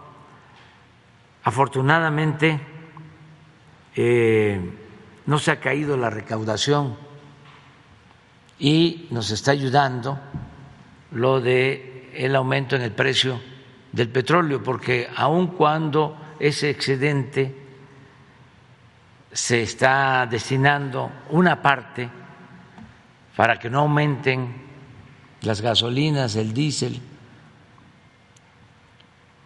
los energéticos, todavía nos queda ahí una cantidad de recursos, porque el petróleo está en promedio eh, en 110 dólares el barril. Nosotros calculamos que este año, solo por la venta de petróleo, vamos a, a tener alrededor de un billón trescientos mil millones de pesos. ¿Cuánto significa esto? Pues como el 25%, 20, 25% del presupuesto nacional. No, no, hay, hay que descontarlo. Pero sí tenemos este, en el balance un excedente.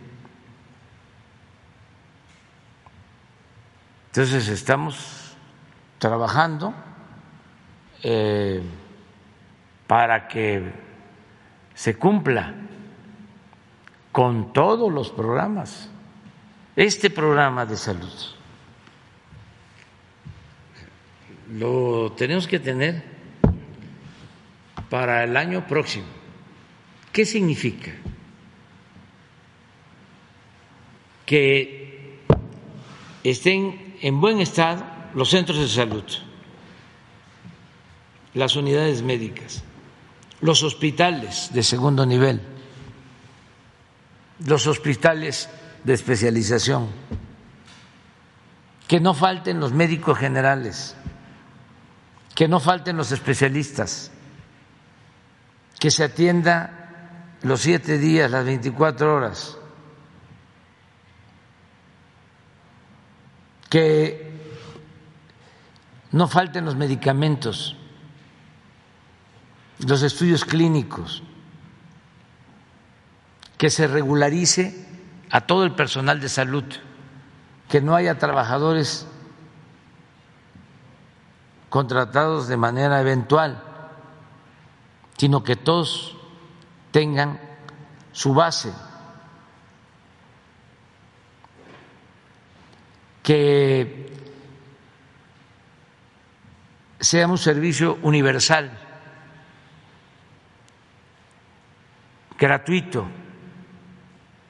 que se vaya a un hospital si se requiere ser atendido se hagan todos los estudios, se haga una intervención quirúrgica si es necesaria, se entreguen todos los medicamentos y no tenga el mexicano que pagar nada. Ese es el, ideal, el sueño que queremos convertir en realidad el año próximo. Por eso vamos a estar aquí los martes. Y eh, nos estamos reuniendo eh, permanentemente para ver este asunto, que no falten los medicamentos, que lleguen las medicinas hasta el más apartado rincón de nuestro país, donde se requieran. Es un desafío, como lo mismo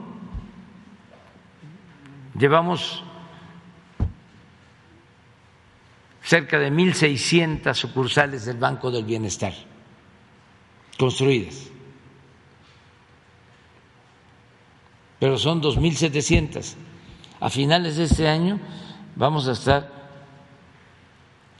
eh, con 2.000, un poquito más. A mediados del año próximo las 2.700. Y no es fácil. El domingo fuimos a Coatlán del Río en Morelos. No estamos hablando de la montaña de Guerrero, es Coatlán. Sí está en límites con Guerrero, pero pues está a dos horas y media de aquí. Bueno, pues no hay internet en la cabecera municipal. Entonces, para que funcione el banco, necesita tener comunicación de Internet. ¿Quién nos ayudó y nos está apoyando en otros casos? La Comisión Federal de Electricidad, para que con satélite se pueda llevar a cabo la comunicación. Entonces, el Internet mismo, tenemos que cumplir para que en todas las comunidades de México haya Internet. Por eso tomamos la decisión de comprar acciones en Altán para quedarnos como socios mayoritarios. Ya tiene el gobierno el Estado mexicano, el pueblo de México, un sistema de comunicación que no tenía. Desde que se entregó Teléfonos de México, no había. Ahora se tiene ya un sistema de telecomunicación. Eh, claro, mixto porque hay también participación privada. Hay empresas que tuvieron confianza porque nosotros no podíamos participar si no contábamos con la mayoría de las acciones. Es decir, si no era el Estado socio mayoritario lo que nos permite manejar la empresa, tener más asientos en el Consejo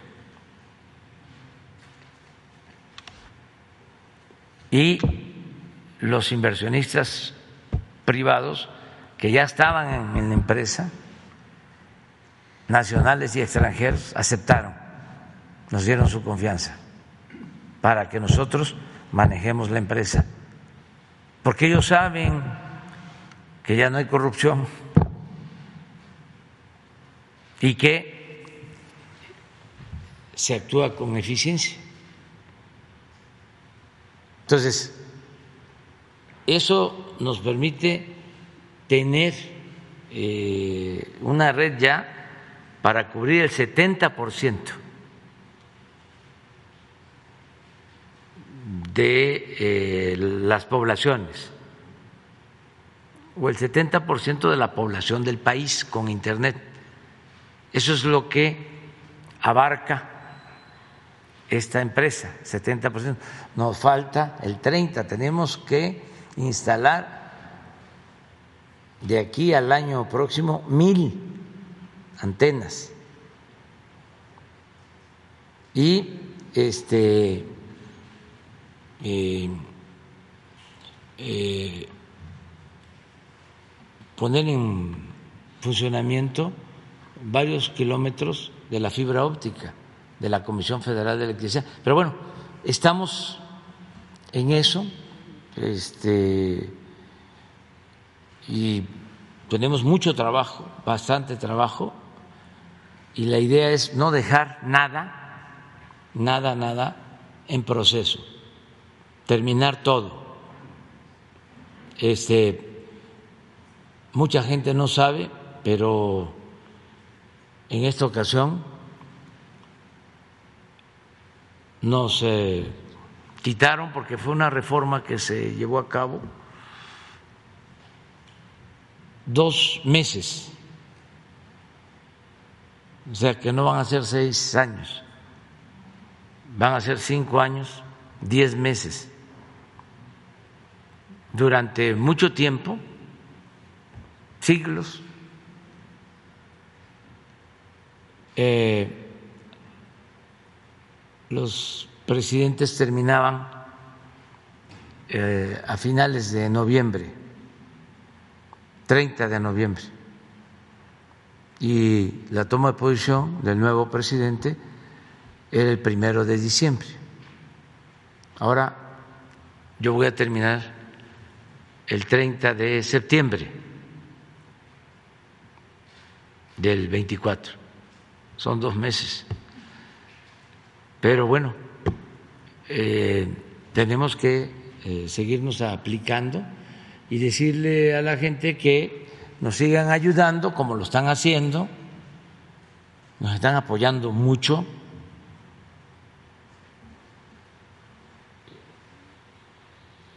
La gente está muy contenta porque están viendo eh, resultados. Por ejemplo, eh, este fin de semana que inauguramos eh, estas sucursales del banco, nos tocó inaugurar el domingo una en Iztacalco, llena Magdalena Mishuk. Es una este, sucursal grande eh, que va a atender a muchísimos eh, beneficiarios de los programas de bienestar, adultos mayores, becarios, los jóvenes construyendo el futuro, personas con discapacidad, cinco misiones.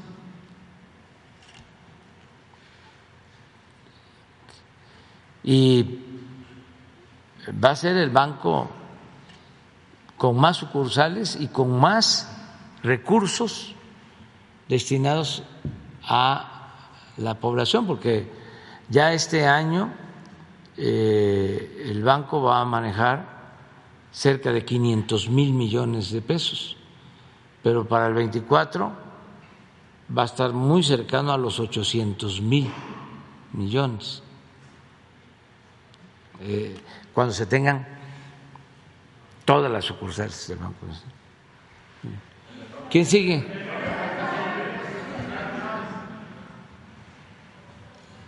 Aquí está, mira.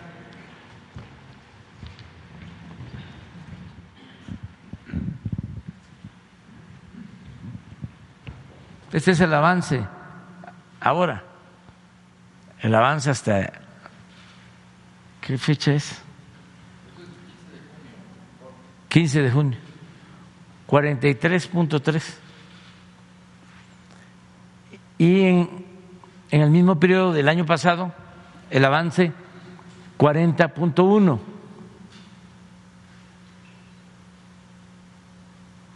Entonces vamos de acuerdo al, al programa.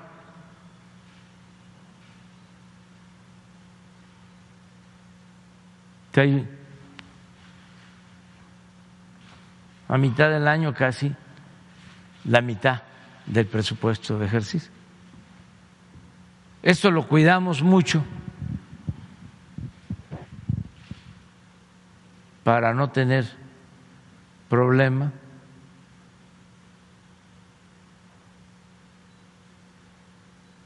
Miren lo que les decía, los programas sociales. 443 mil millones. Nunca en la historia de este país se había dedicado tanto a la gente.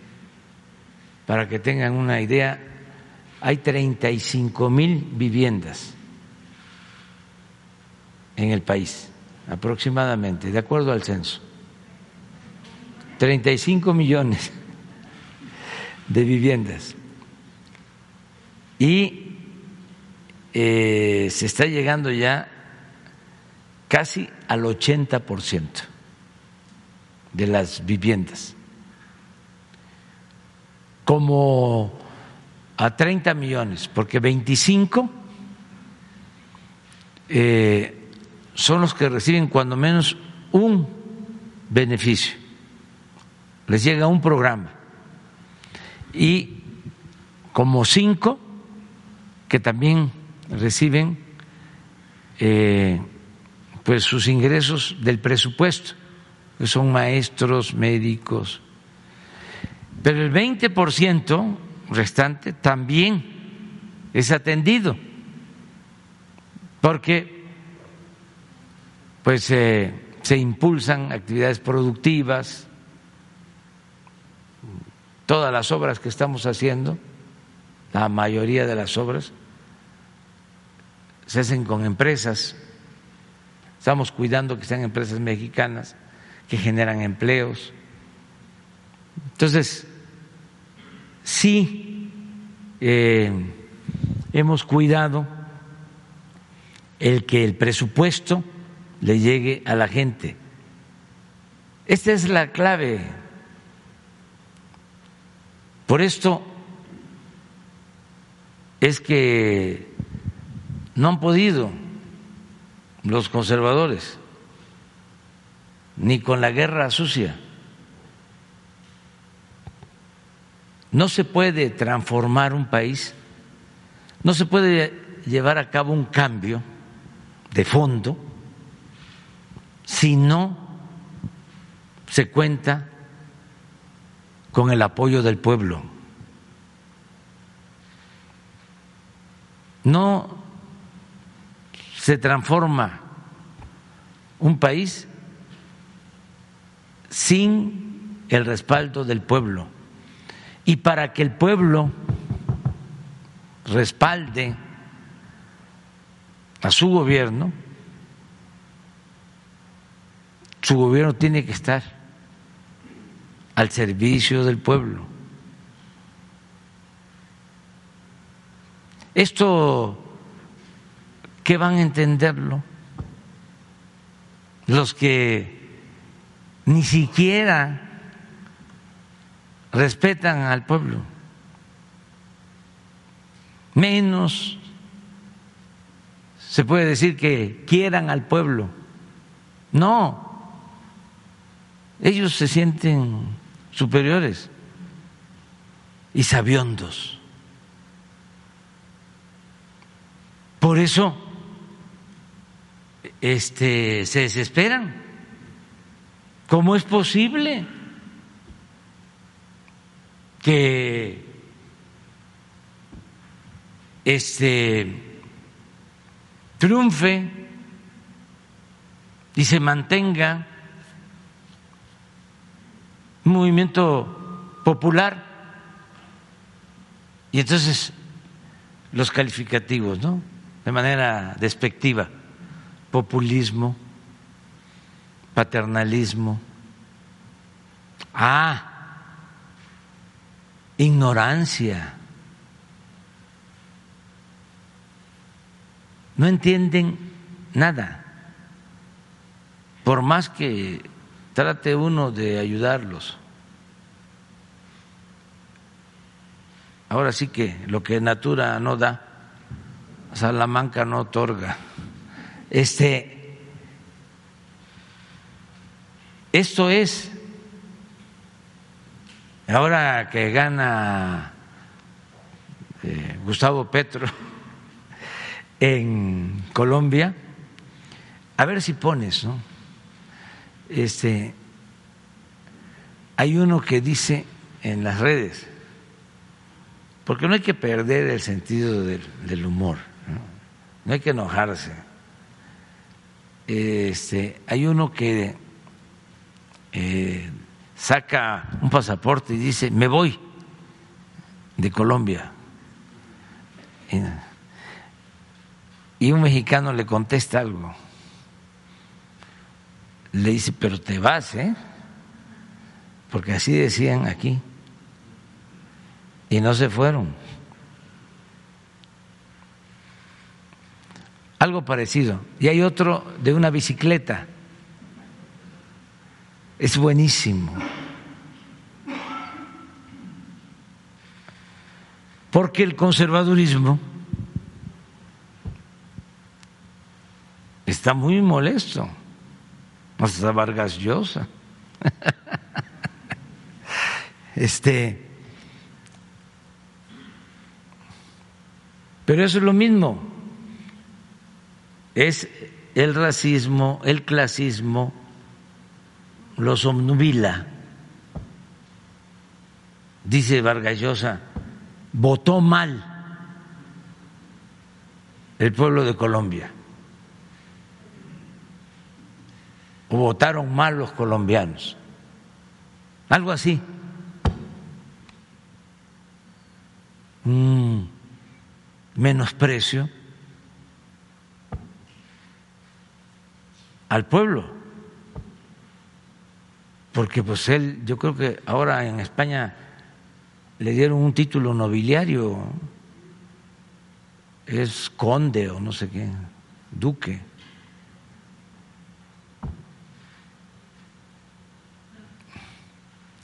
Pero a ver, busca cuando menos el de la bicicleta. Está el del pasaporte, y, pero a ver si no está el comentario también del mexicano. Ayer lo vi, cuando tengo tiempo.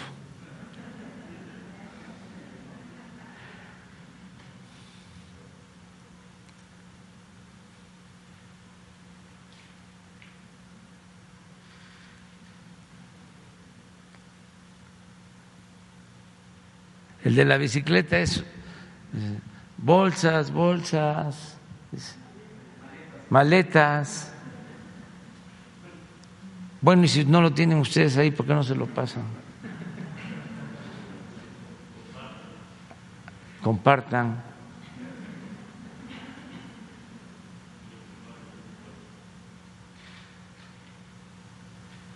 Es que si no lo vemos aquí, la gente no, no alcanza sí, a, a informarse bien, porque en los medios convencionales no pasa nada. A ver. La maleta barata para Marbel, la maleta los bolsos para los que se van del país, la maleta barata, sí llevo las maletas para los que se van del país, la maleta para Marbel, la llevo la maleta, la maleta, la maleta, barata la maleta para los que se van del país.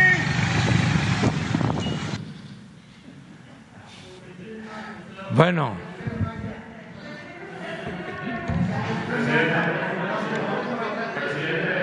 Ah, el compañero del norte. Buenos días, señor presidente. Le saluda Santiago Vizcarra del noticiero Évora Informa. Vengo de la ciudad de Guamuchil, Sinaloa. Y en la formación personal, presidente, que he recibido, me han enseñado a honrar a mis autoridades. Y antes de plantearle mi inquietud, permítame de todo corazón honrarlo, bendecir su vida, su familia, todo lo que lleva su nombre y su equipo de trabajo. Presidente, en Sinaloa, como bien es sabido, está afectando muy duro la sequía. Y le voy a hablar particularmente en la región del Ébora, formada por Mocorito, Salvador Alvarado y Angostura. Estamos pasando una, una crisis precisamente por la, por la escasez del vital líquido. Con decirle que en Mocorito se han secado dos de los cinco pozos que abastecían a la población, a este pueblo mágico. La presa Eustaquio Buena, que se encuentra en la ciudad de Guamúchil, presenta un nivel bastante bajo, entre el 8 y 9% aproximadamente se encuentra de su capacidad de almacenamiento y presenta también un nivel de asolve muy elevado. Tan es así que si llueve mucho no hay forma de donde almacenar el agua y se le hacen desfogues por eh, temor a que haya un desbordamiento, etcétera, y regresamos otra vez al mismo problema de siempre. A lo largo de muchos años hay líderes, luchadores sociales que han impulsado la creación de una nueva presa porque dicen los técnicos que es más económico hacer una nueva que desasolvar la que ya se tiene en la ciudad de Guamuchil.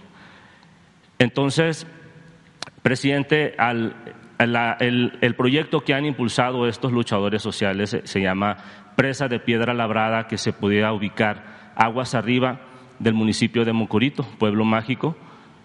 y generaría un sinfín de beneficios. Número uno, abastecer del vital líquido para el consumo humano y uso doméstico. Dos, garantizar el abasto para el uso ganadero. Que le abro un paréntesis rapidito, que la ganadería, particularmente en Mocorito y Salvador Alvarado, tiene una tendencia a la baja, se ha reducido 50% los productores creadores de ganado precisamente porque la, pastura y los granos están muy caros y no les es cuestionable a los, a los ganaderos continuar con esta actividad que le ha dado identidad no solamente a Sinaloa sino a nuestro país. Tres, otro beneficio que podría generar esta obra es garantizar el abasto para el uso agrícola y podría, presidente, con la suficiente agua eh, lograr que se conviertan las, las tierras de temporal a la modalidad del riego y que la, con lo suficiente vital líquido que se haga no solamente un cultivo, sino dos en el año. Usted ha hablado mucho de que en México se produzca lo que nosotros consumimos para hacerle frente a la inflación.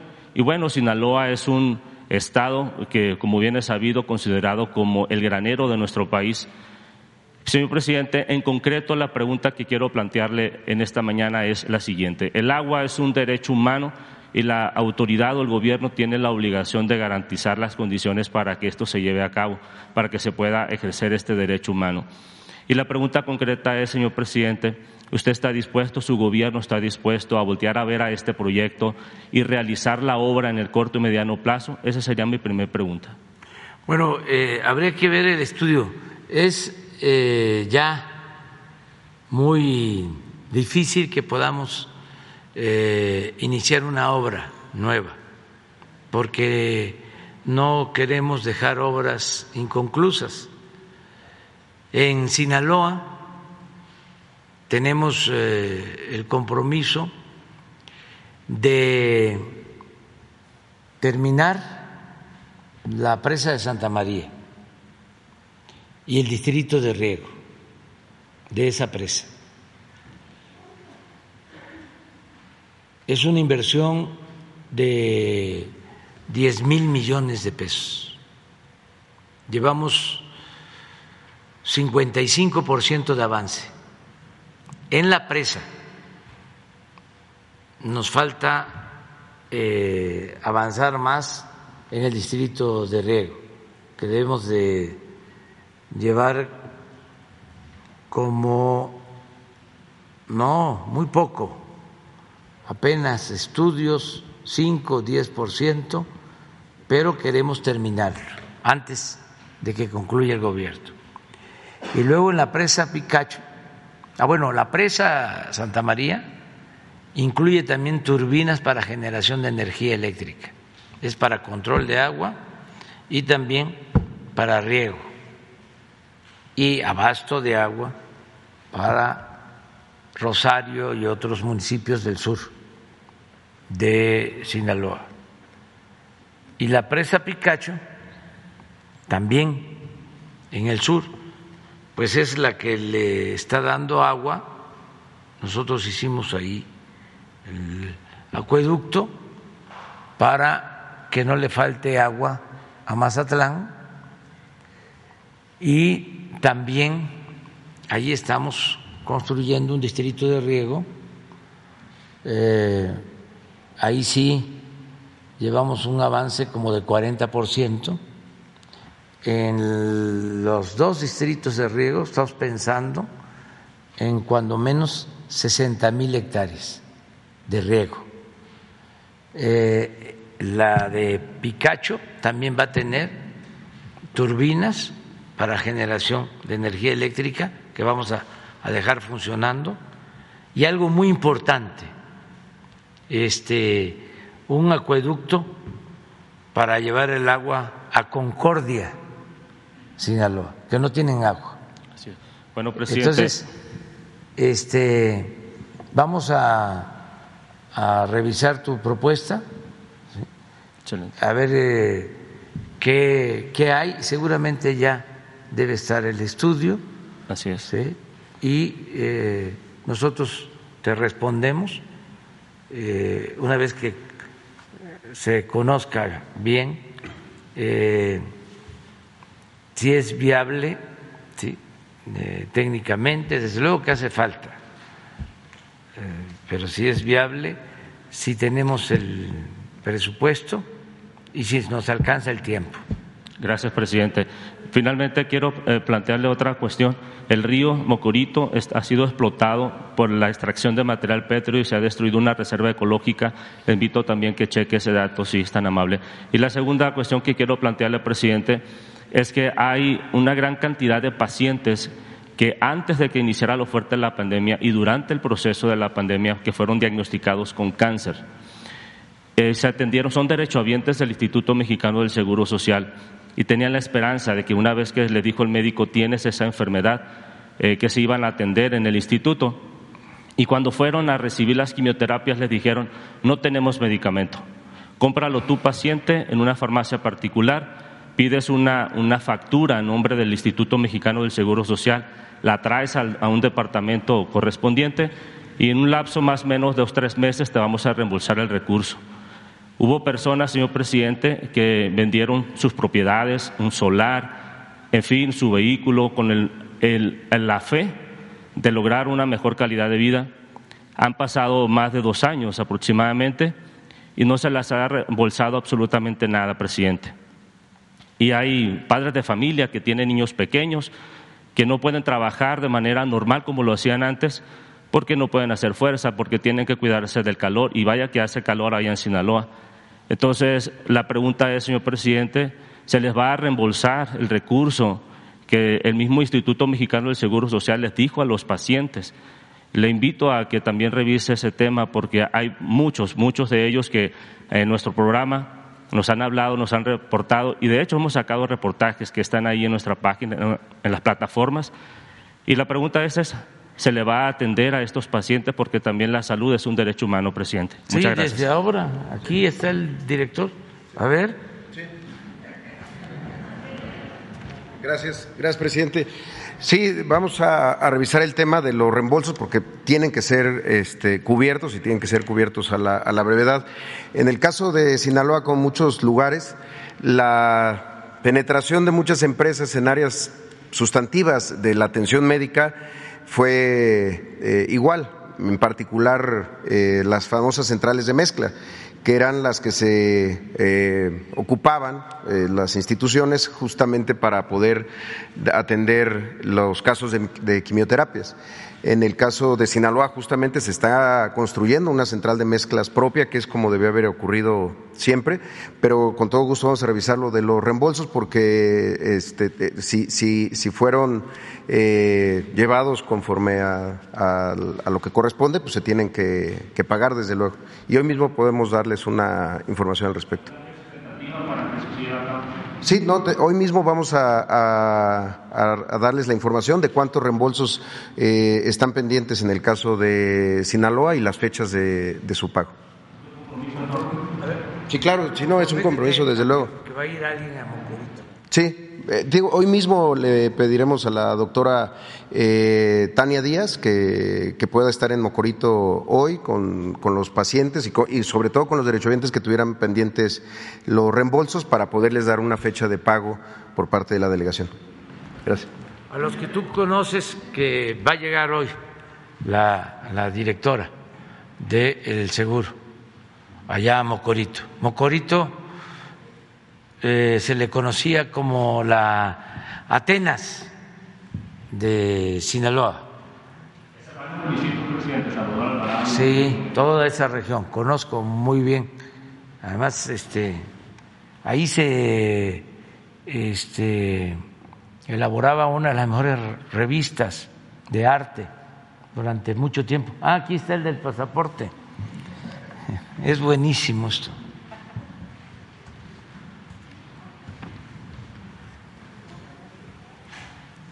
Ganó Petro. Me voy a buscar nuevos rumbos. Adiós Colombia. Es que esto se acuerdan que pasó aquí. Y miren lo que le contesta un mexicano. Tú sí cumplirás tu palabra y te irás de Colombia. O serás como los miles, bueno, de personas que dijeron lo mismo cuando ganó AMLO aquí en México y que aún estamos esperando, bueno, ya, que cumplan.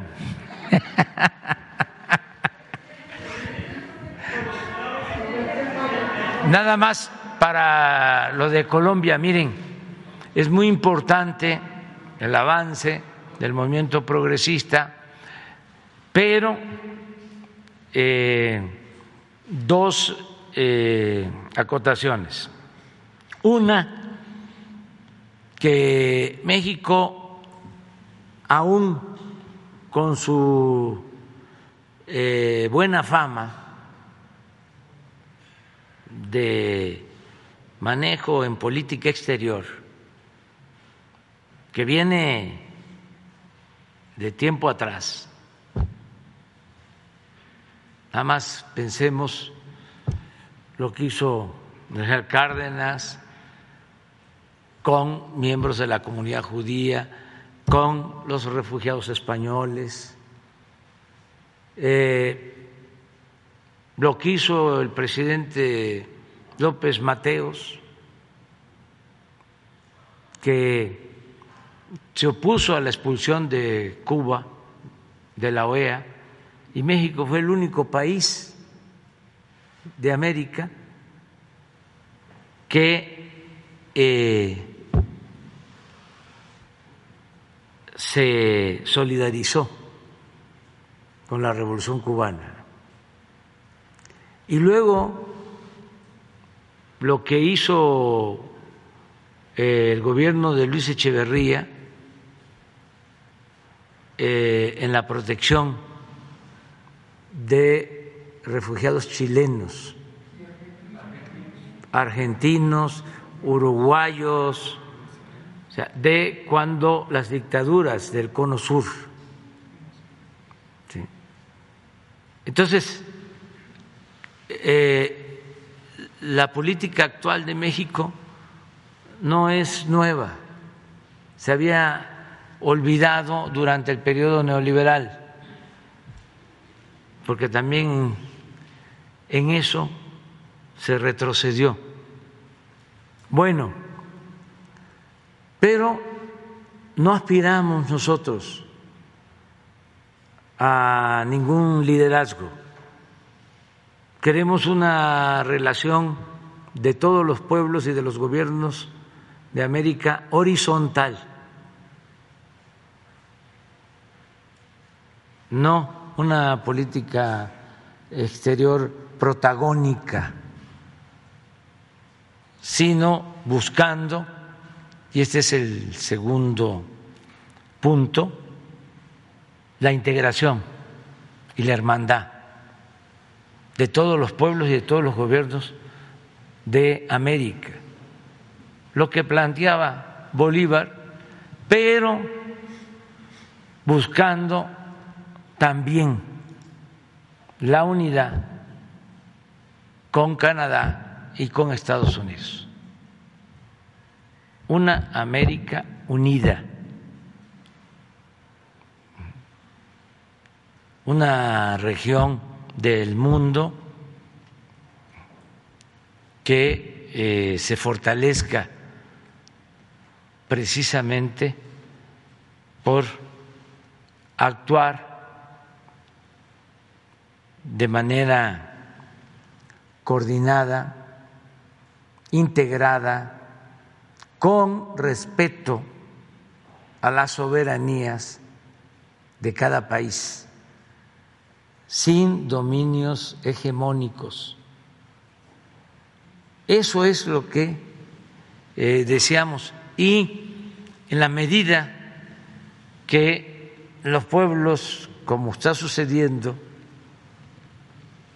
ahí sí, de América, eh, vayan optando por la justicia,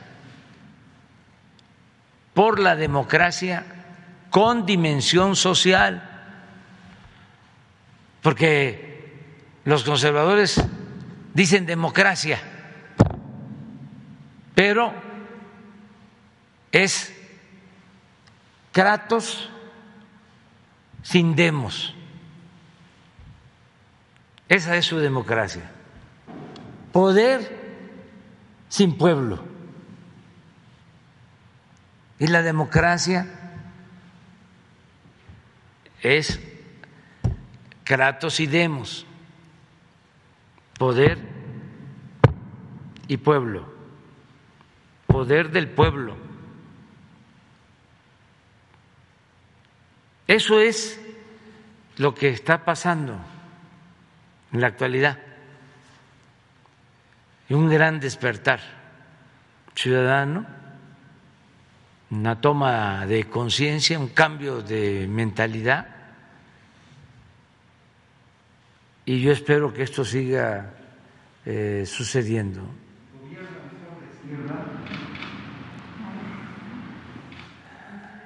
La historia lo dirá.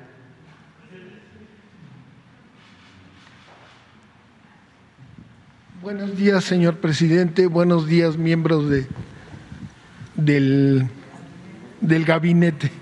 Eduardo Esquivel Ancona, SDP Noticias. Mi primera pregunta es eh, en relación al tren Maya.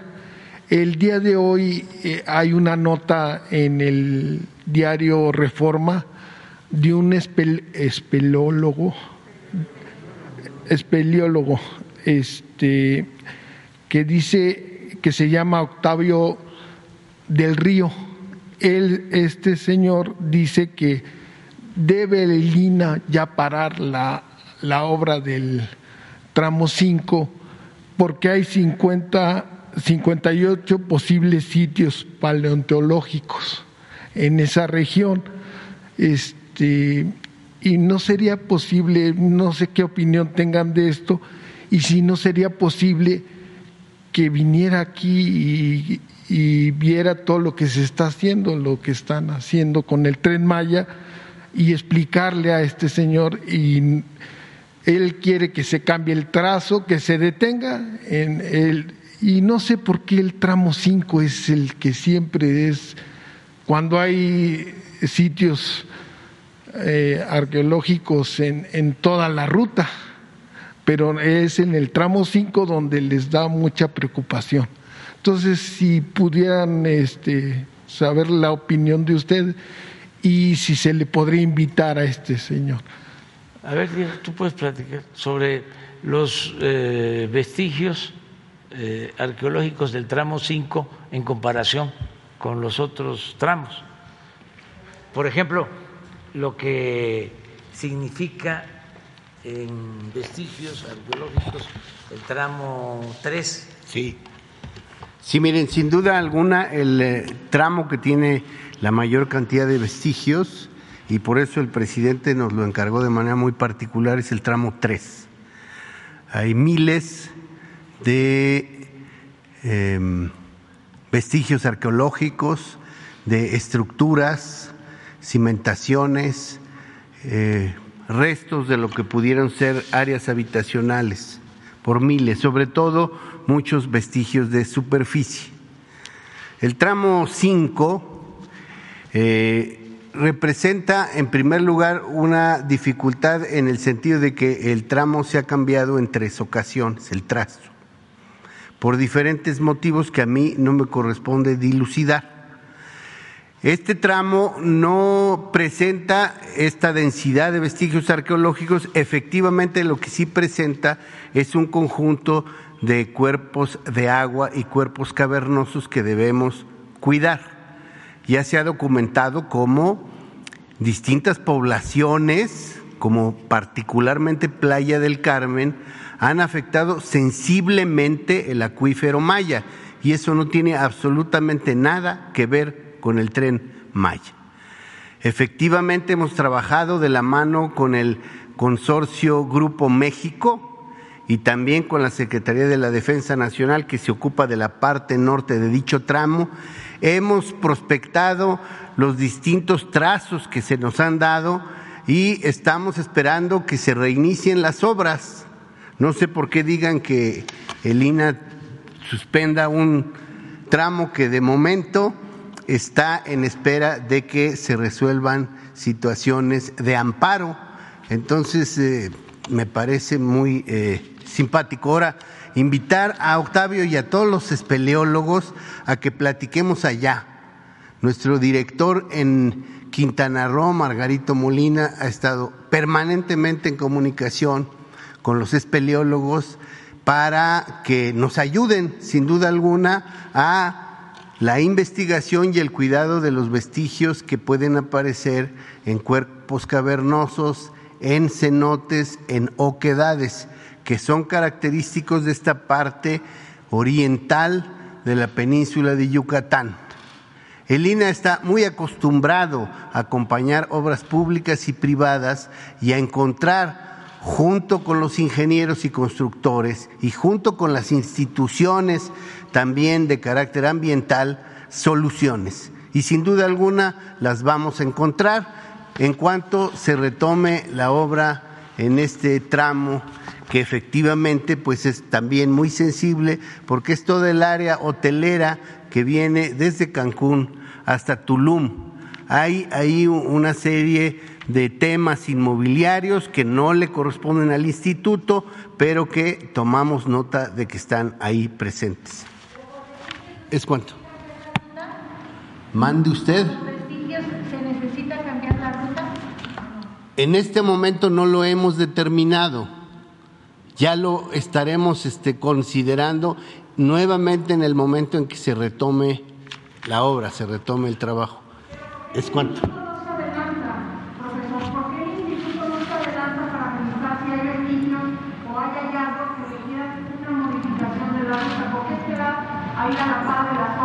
No, no, el, el instituto sí se adelanta.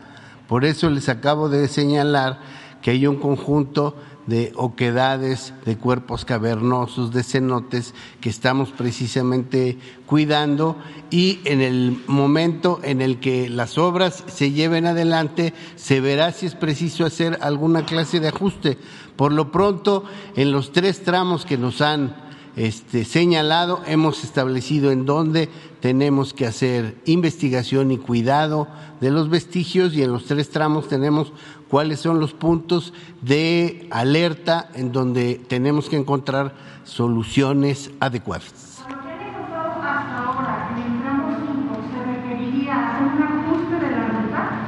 Es que, a ver, compañero, en el tramo 5 ya ha habido tres ajustes de la ruta y ahora hay una suspensión. Entonces, con lo que se ha encontrado, vamos a ver si este último trazo que se nos ha ofrecido es pertinente. Lo más probable es que lo será. No se preocupen. Lo que les quiero señalar es que tenemos la instrucción del presidente de que la cuestión ambiental y la cuestión arqueológica se cuiden de manera muy particular. Gracias. Mira, es, es muy sencillo de explicar. A ver, ya el Reforma, que es el boletín del conservadurismo, junto con otros, ¿eh? este, ya tienen información de que se están fallando los amparos eh, interpuestos y que eh, se nos está dando la razón.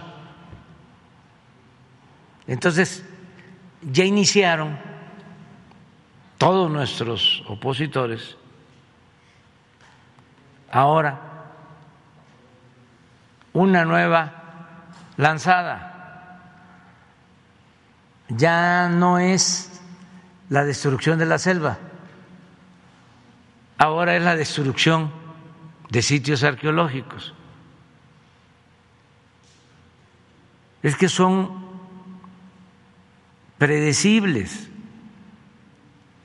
Yo conozco la hipocresía de los del Reforma desde hace años. Cuando fui jefe de gobierno en la ciudad, eh, agarraron la bandera de oponerse a los segundos pisos. Y ellos promovieron amparos junto con el partido al que han apoyado siempre, que ahora ya se volvió uno, ¿no? O sea, de dos o tres ya. El Partido Conservador, pues, para. En aquel entonces promovieron un amparo con el licenciado Burgoa, finado, muy buen abogado, y se ganó el amparo porque querían eh, que no hiciéramos los segundos pisos. Es más, cuando comenzó la obra, movilizaron vecinos para que no se hiciera el segundo piso. Y una campaña permanente. Vayan a, la, a las hemerotecas, revisen el reforma. Estoy hablando del 2002, por allá. Y eh, tuvimos que informar, informar de que no se iba a afectar, que el segundo piso era precisamente para no destruir eh, viviendas, porque ¿qué sucedía y sigue pasando en la ciudad? Pues eh, aumenta el parque vehicular, pero no aumenta la superficie de rodamiento. Entonces, cuando el finado Juan González se hicieron los ejes viales, que era abrir, ampliar las avenidas, y en algunos casos, pues se llevaban casas, viviendas, vecindades, pero eso en el tiempo de el maestro finado Juan González, cuando nosotros llegamos al gobierno, además de no buscar afectar a nadie, porque nunca le hemos hecho mal a nadie y luchamos por convicción en favor del pueblo. Entonces, eh, había mucho problema vial porque creció muchísimo el parque vehicular y no había opciones, no había alternativas. Transitar por el eh, viaducto, transitar por el periférico, era muy difícil. Entonces, con la ayuda de algunos ingenieros, este, me acuerdo mucho de Gutiérrez Vivó, que nos ayudó, que era medio de comunicación, muy contrario a la actitud eh, opositora del reforma, que ni siquiera era porque le importara este, si iba a funcionar la obra o no, no, era por cuestiones como ahora, que tenemos diferencias políticas, son proyectos distintos, contrapuestos de nación. pensamos distinto al señor Junco. Y esto es normal, pues. Ellos siempre han estado en las filas del conservadurismo, siempre. Esa es su postura. En ese periódico, todos los que escriben son conservadores. ahora ya no pueden simular de que son independientes como lo hicieron durante mucho tiempo, que hablaban de que eran eh,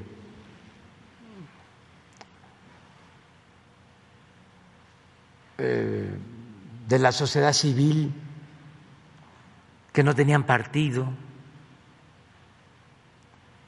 Ya no, porque pues en estos tiempos hay que definirse. Ya no les quedó más que quitarse las máscaras y como la fábula este sin darse cuenta solo un niño advirtió de que el rey iba desnudo Entonces, en aquel tiempo se hicieron los segundos pisos. Ya después que se vio que funcionaba, porque era utilizar el derecho de vía, no afectar, irse para arriba y ampliar la superficie de rodamiento. Esa es la esencia del segundo piso. Ya después que empezaron a hacer segundos pisos, nada más que de paga, pues ya el reforma no volvió a decir nada. Entonces, ahora con lo del tren Maya, ¿por qué es el tramo 5? Si somos eh, eh, serios, rigurosos, profesionales. Aquí está Diego y pues hay antropólogos y hay arqueólogos. Esa zona del tramo 5 es de, la, de, las de menos presencia de eh, la cultura maya, de las menos pobladas Aquí hay que tener en cuenta de que toda la península, como el Valle de México, como todo el país, estaba completamente poblada antes de la llegada de los españoles y siglos atrás. Bueno, aquí donde estamos, eso se construyó encima de templos y de eh, el centro de lo que fue la Gran Tenochtitlán. Cuando nos invaden, que eso también es muy interesante, se impone una cultura y buscan destruir, no buscan, destruyen lo más que pueden todo lo que tenía que ver con la cultura prehispánica. Y empieza el descrédito a los valores, a las creencias del pueblo sometido, del pueblo dominado. Y empiezan a destruir templos y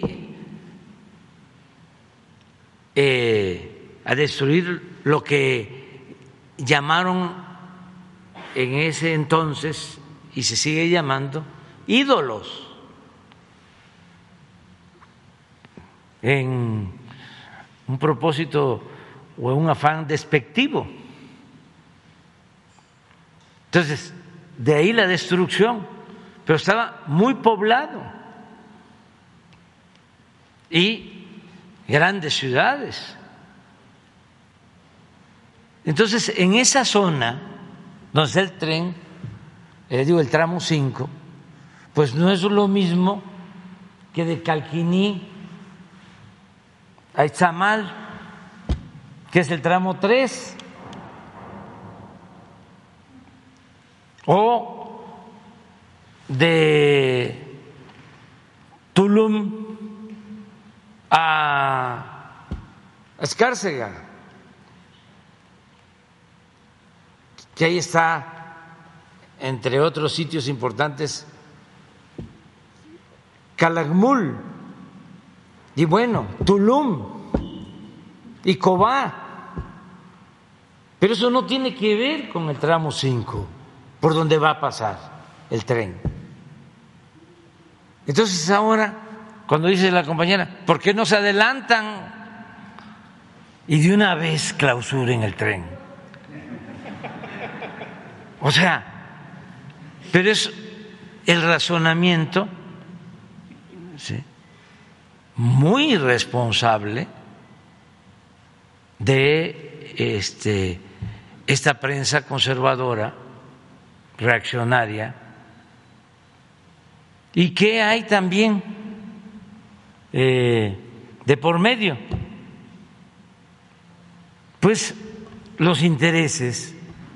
Resulta que eh, los ambientalistas que no quieren el tren Maya en esa zona no vieron lo de la destrucción de Vulcan de la empresa estadounidense que ya estamos terminando de hacer todo el estudio para mostrarles la, destrucción tremenda que causaron. Y ni en el Reforma, ni Escaret, ni nadie.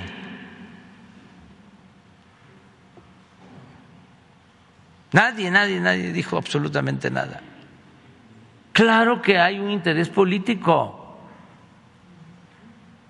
Lo que quieren es frenarnos, o sea, que este, no podamos terminar la obra. Lo que buscaban cuando el segundo piso, hace 20 años. Entonces, vamos a seguirle. Pero este, ese periódico es un pasquín del conservadurismo, sin profesionalismo, sin objetividad, bajo la máxima del AMPA del periodismo de que la calumnia, cuando no mancha, tizna. Entonces, como aquí le llamamos a las cosas por su nombre, ya es el momento de decir, ya eh, están resolviéndose los amparos, entonces como ya no va a haber afectación al medio ambiente, porque ni siquiera fueron los propietarios de la tierra, los campesinos, los que habitan las comunidades, los que presentaron los amparos, sino es un grupo X financiado por eh, estos eh, conservadores, pues no tienen sustento, pero eh, lo que quieren también es que se nos pase el tiempo, porque nos quitaron tres meses y ahora apuestan a cuando menos quitarnos tres meses más. Nada es que se les olvida de que somos muy perseverantes nosotros. Somos tercos cuando defendemos nuestros ideales, nuestros principios. Mucho más perseverantes que los conservadores. conservador es por lo eh, general muy acomodaticio. Este no tiene convicciones eh, firmes, es muy superficial. Nosotros no. Nosotros defendemos nuestros ideales a fondo, y más cuando tenemos razón. Pues creo que quedan dos ya resolvieron tres Ya están por resolver, pero por eso empezó la nueva campaña. Acuérdense, acuérdense de que terminando, apenas inauguramos el aeropuerto Felipe Ángeles y como a los dos días o tres empezó la campaña del tren Maya. De ahora es otra lanzada. Y este y desde luego, ¿se creen que van a faltar expertos que opinen en contra del tren Maya? Pues claro que no van a faltar. Hay como arroz.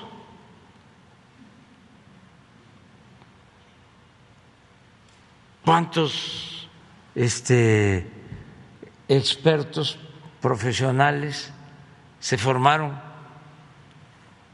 y vivieron al amparo del poder neoliberal en estos últimos tiempos? Miles. Con Aguilar Camín, con Krause no capillas, sino catedrales de intelectuales, de científicos, que eran los que recibían los premios, condecoraciones y muchos privilegios. Pero en general, como en todos los pueblos y como ha sido en México, el pensamiento conservador Ahí está. Es como el pensamiento fascista. Ah, porque ya no está eh, Hitler, como ya no está Mussolini, ya no hay eh, nazifascismo. Claro que hay.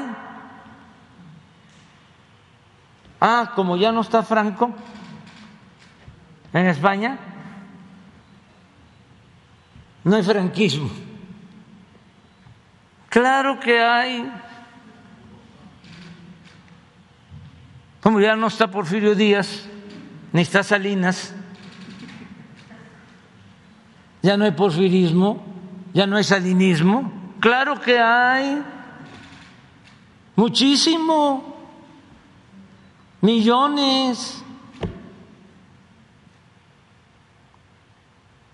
Yo lo veo en las encuestas. ¿Por qué no este, presumimos, sí? Este, no la de hoy. Sí. Este, vean una encuesta. Y ahorita vamos a hacer una cuenta que es interesante. ¿Para qué eh, planteo esto? Primero, para que este, se entienda que en una democracia no puede haber pensamiento único, ni puede haber eh, mayorías absolutas, totalitarismo esos votos, por ejemplo, que habían antes en las elecciones, 90% de votos a favor, pues no. En las elecciones presidenciales, porque la vez pasada nos quedamos por ver cuántos votos sacaban los presidentes y sacaban 75, 80, 90% de los votos. Pues claro que eso no era real. O sea, este se rayaban boletas y se falsificaban actas. Sí, habían consensos, ¿no? Sí, sin duda. Pero no era el 100%.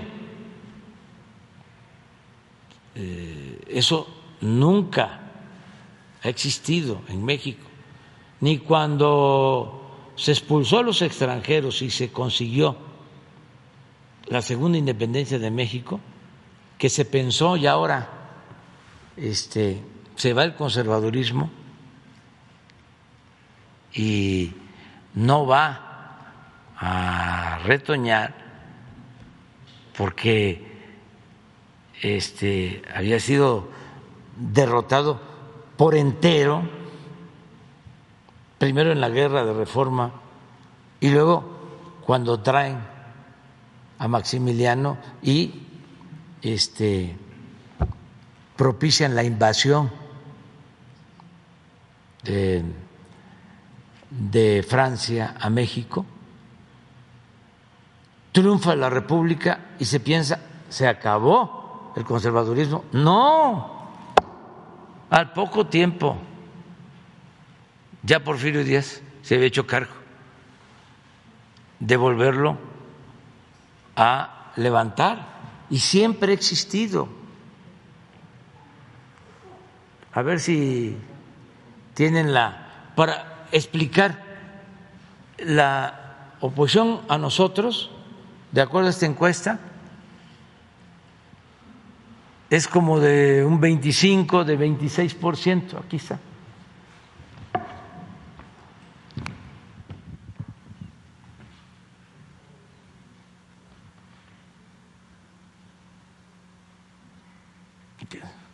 Yo traigo 68. Esa es la última encuesta. 26 en contra y 6 indecisos. Estos 26 son, si el padrón de ciudadanos es de 80, 85 millones, estos son 20 millones o un poco más. No es poca cosa. Entonces, ¿de dónde van a salir los expertos que opinen en contra de nosotros? Pues hay muchísimo. Entonces, ese truco de ir a buscar expertos este, para que declaren y supuestamente con eso están haciendo un periodismo objetivo y profesional. Pues es una patraña que se vayan a engañar más lejos.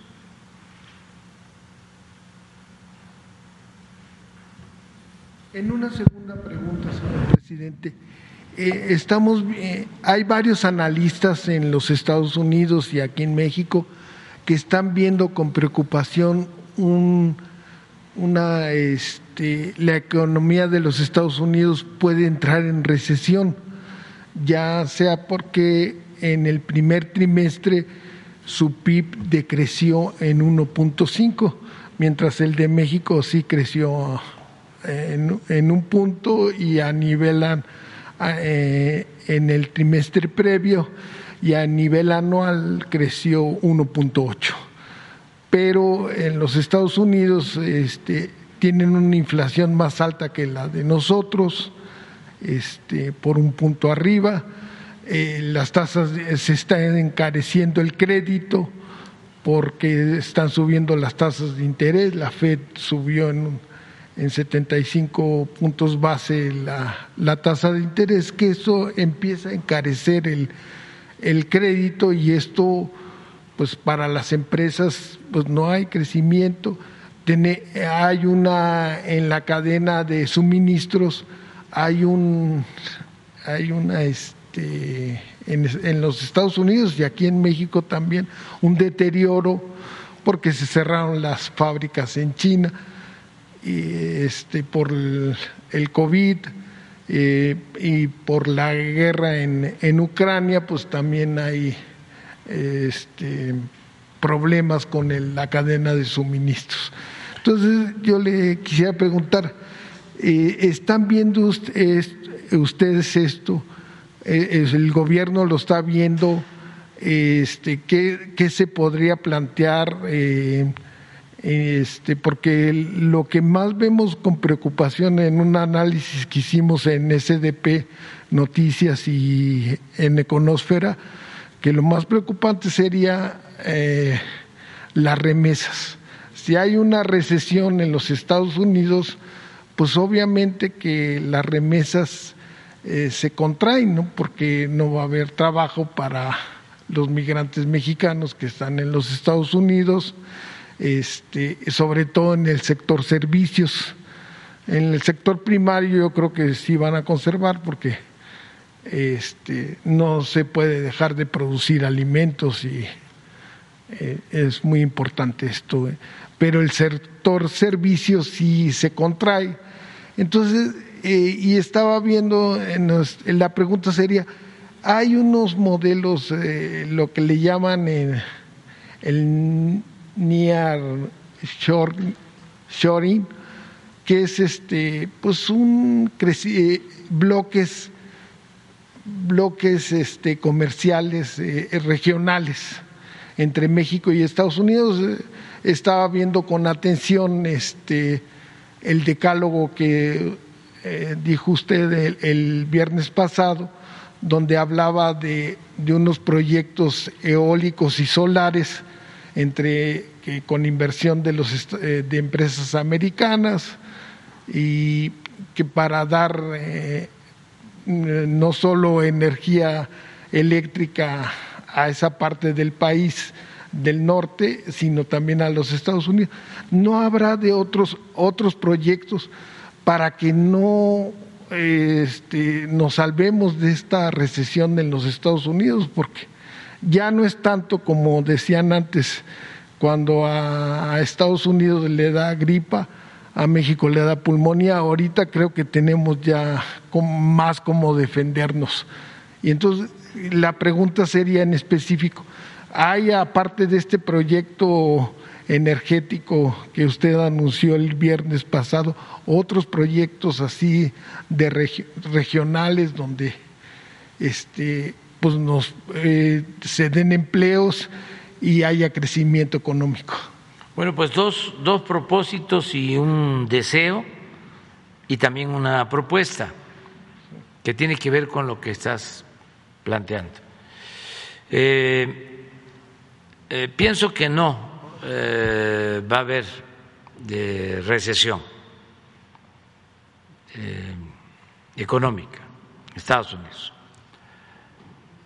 Lo segundo, eh, que si se agrava la situación económica en Estados Unidos va a ser temporal, transitoria.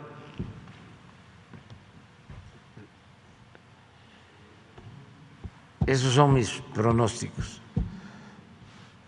Lo tercero tiene que ver con el deseo de que eh, le vaya bien a Estados Unidos porque eh, no solo son nuestros vecinos y eh, amigos y además viven muchos mexicanos en Estados Unidos, sino también eh, la integración que tenemos ya en lo económico y el caso de las remesas nos afectaría un agravamiento en la crisis de Estados Unidos. Entonces, este, deseamos que le vaya muy bien a Estados Unidos. Y precisamente estamos eh, buscando cómo eh, ayudarnos mutuamente. Va a ser uno de los temas que le voy a plantear al presidente Biden. ¿Cómo?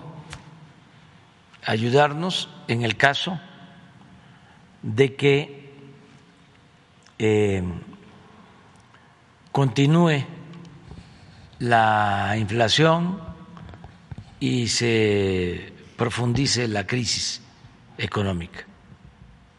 Porque como tú lo eh, has eh, señalado, se puede hacer mucho eh, para integrar nuestras economías, ayudarnos en alimentos con energéticos, con trabajadores,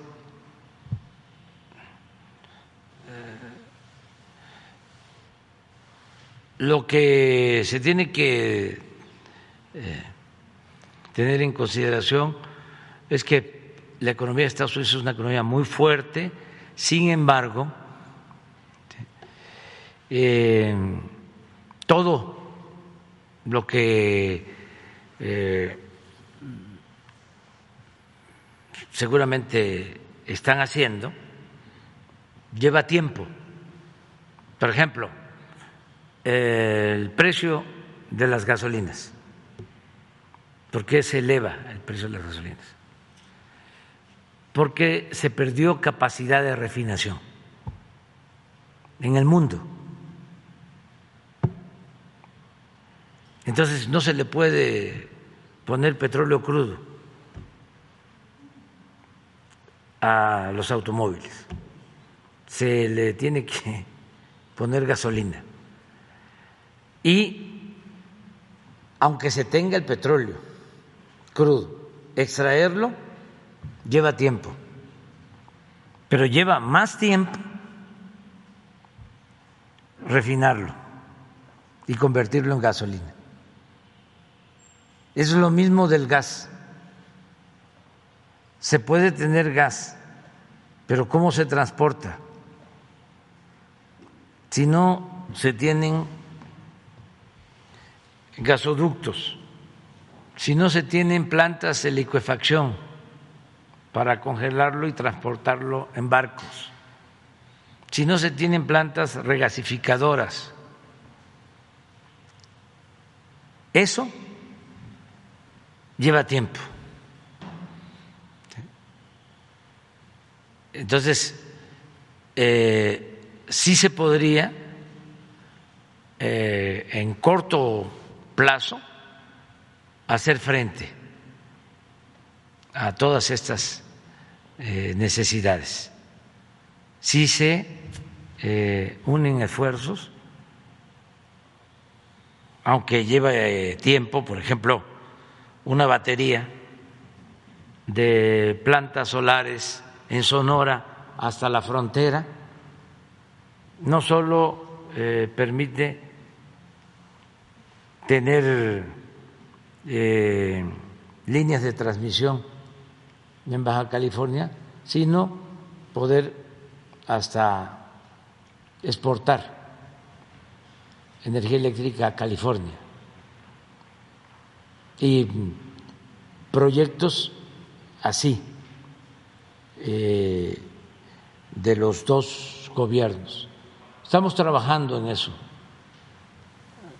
Y pronto vamos a, a informar, pero mi deseo es que no haya recesión, que se controle la inflación, que se reduzca la inflación y que salgamos adelante.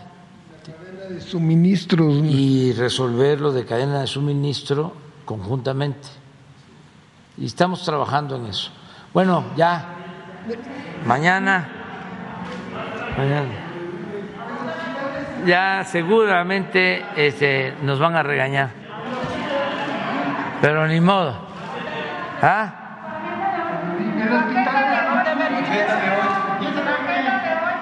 Ah, este, trabajo bastante la oficina. Ah, este, este, el fin de semana vamos a la montaña de Guerrero.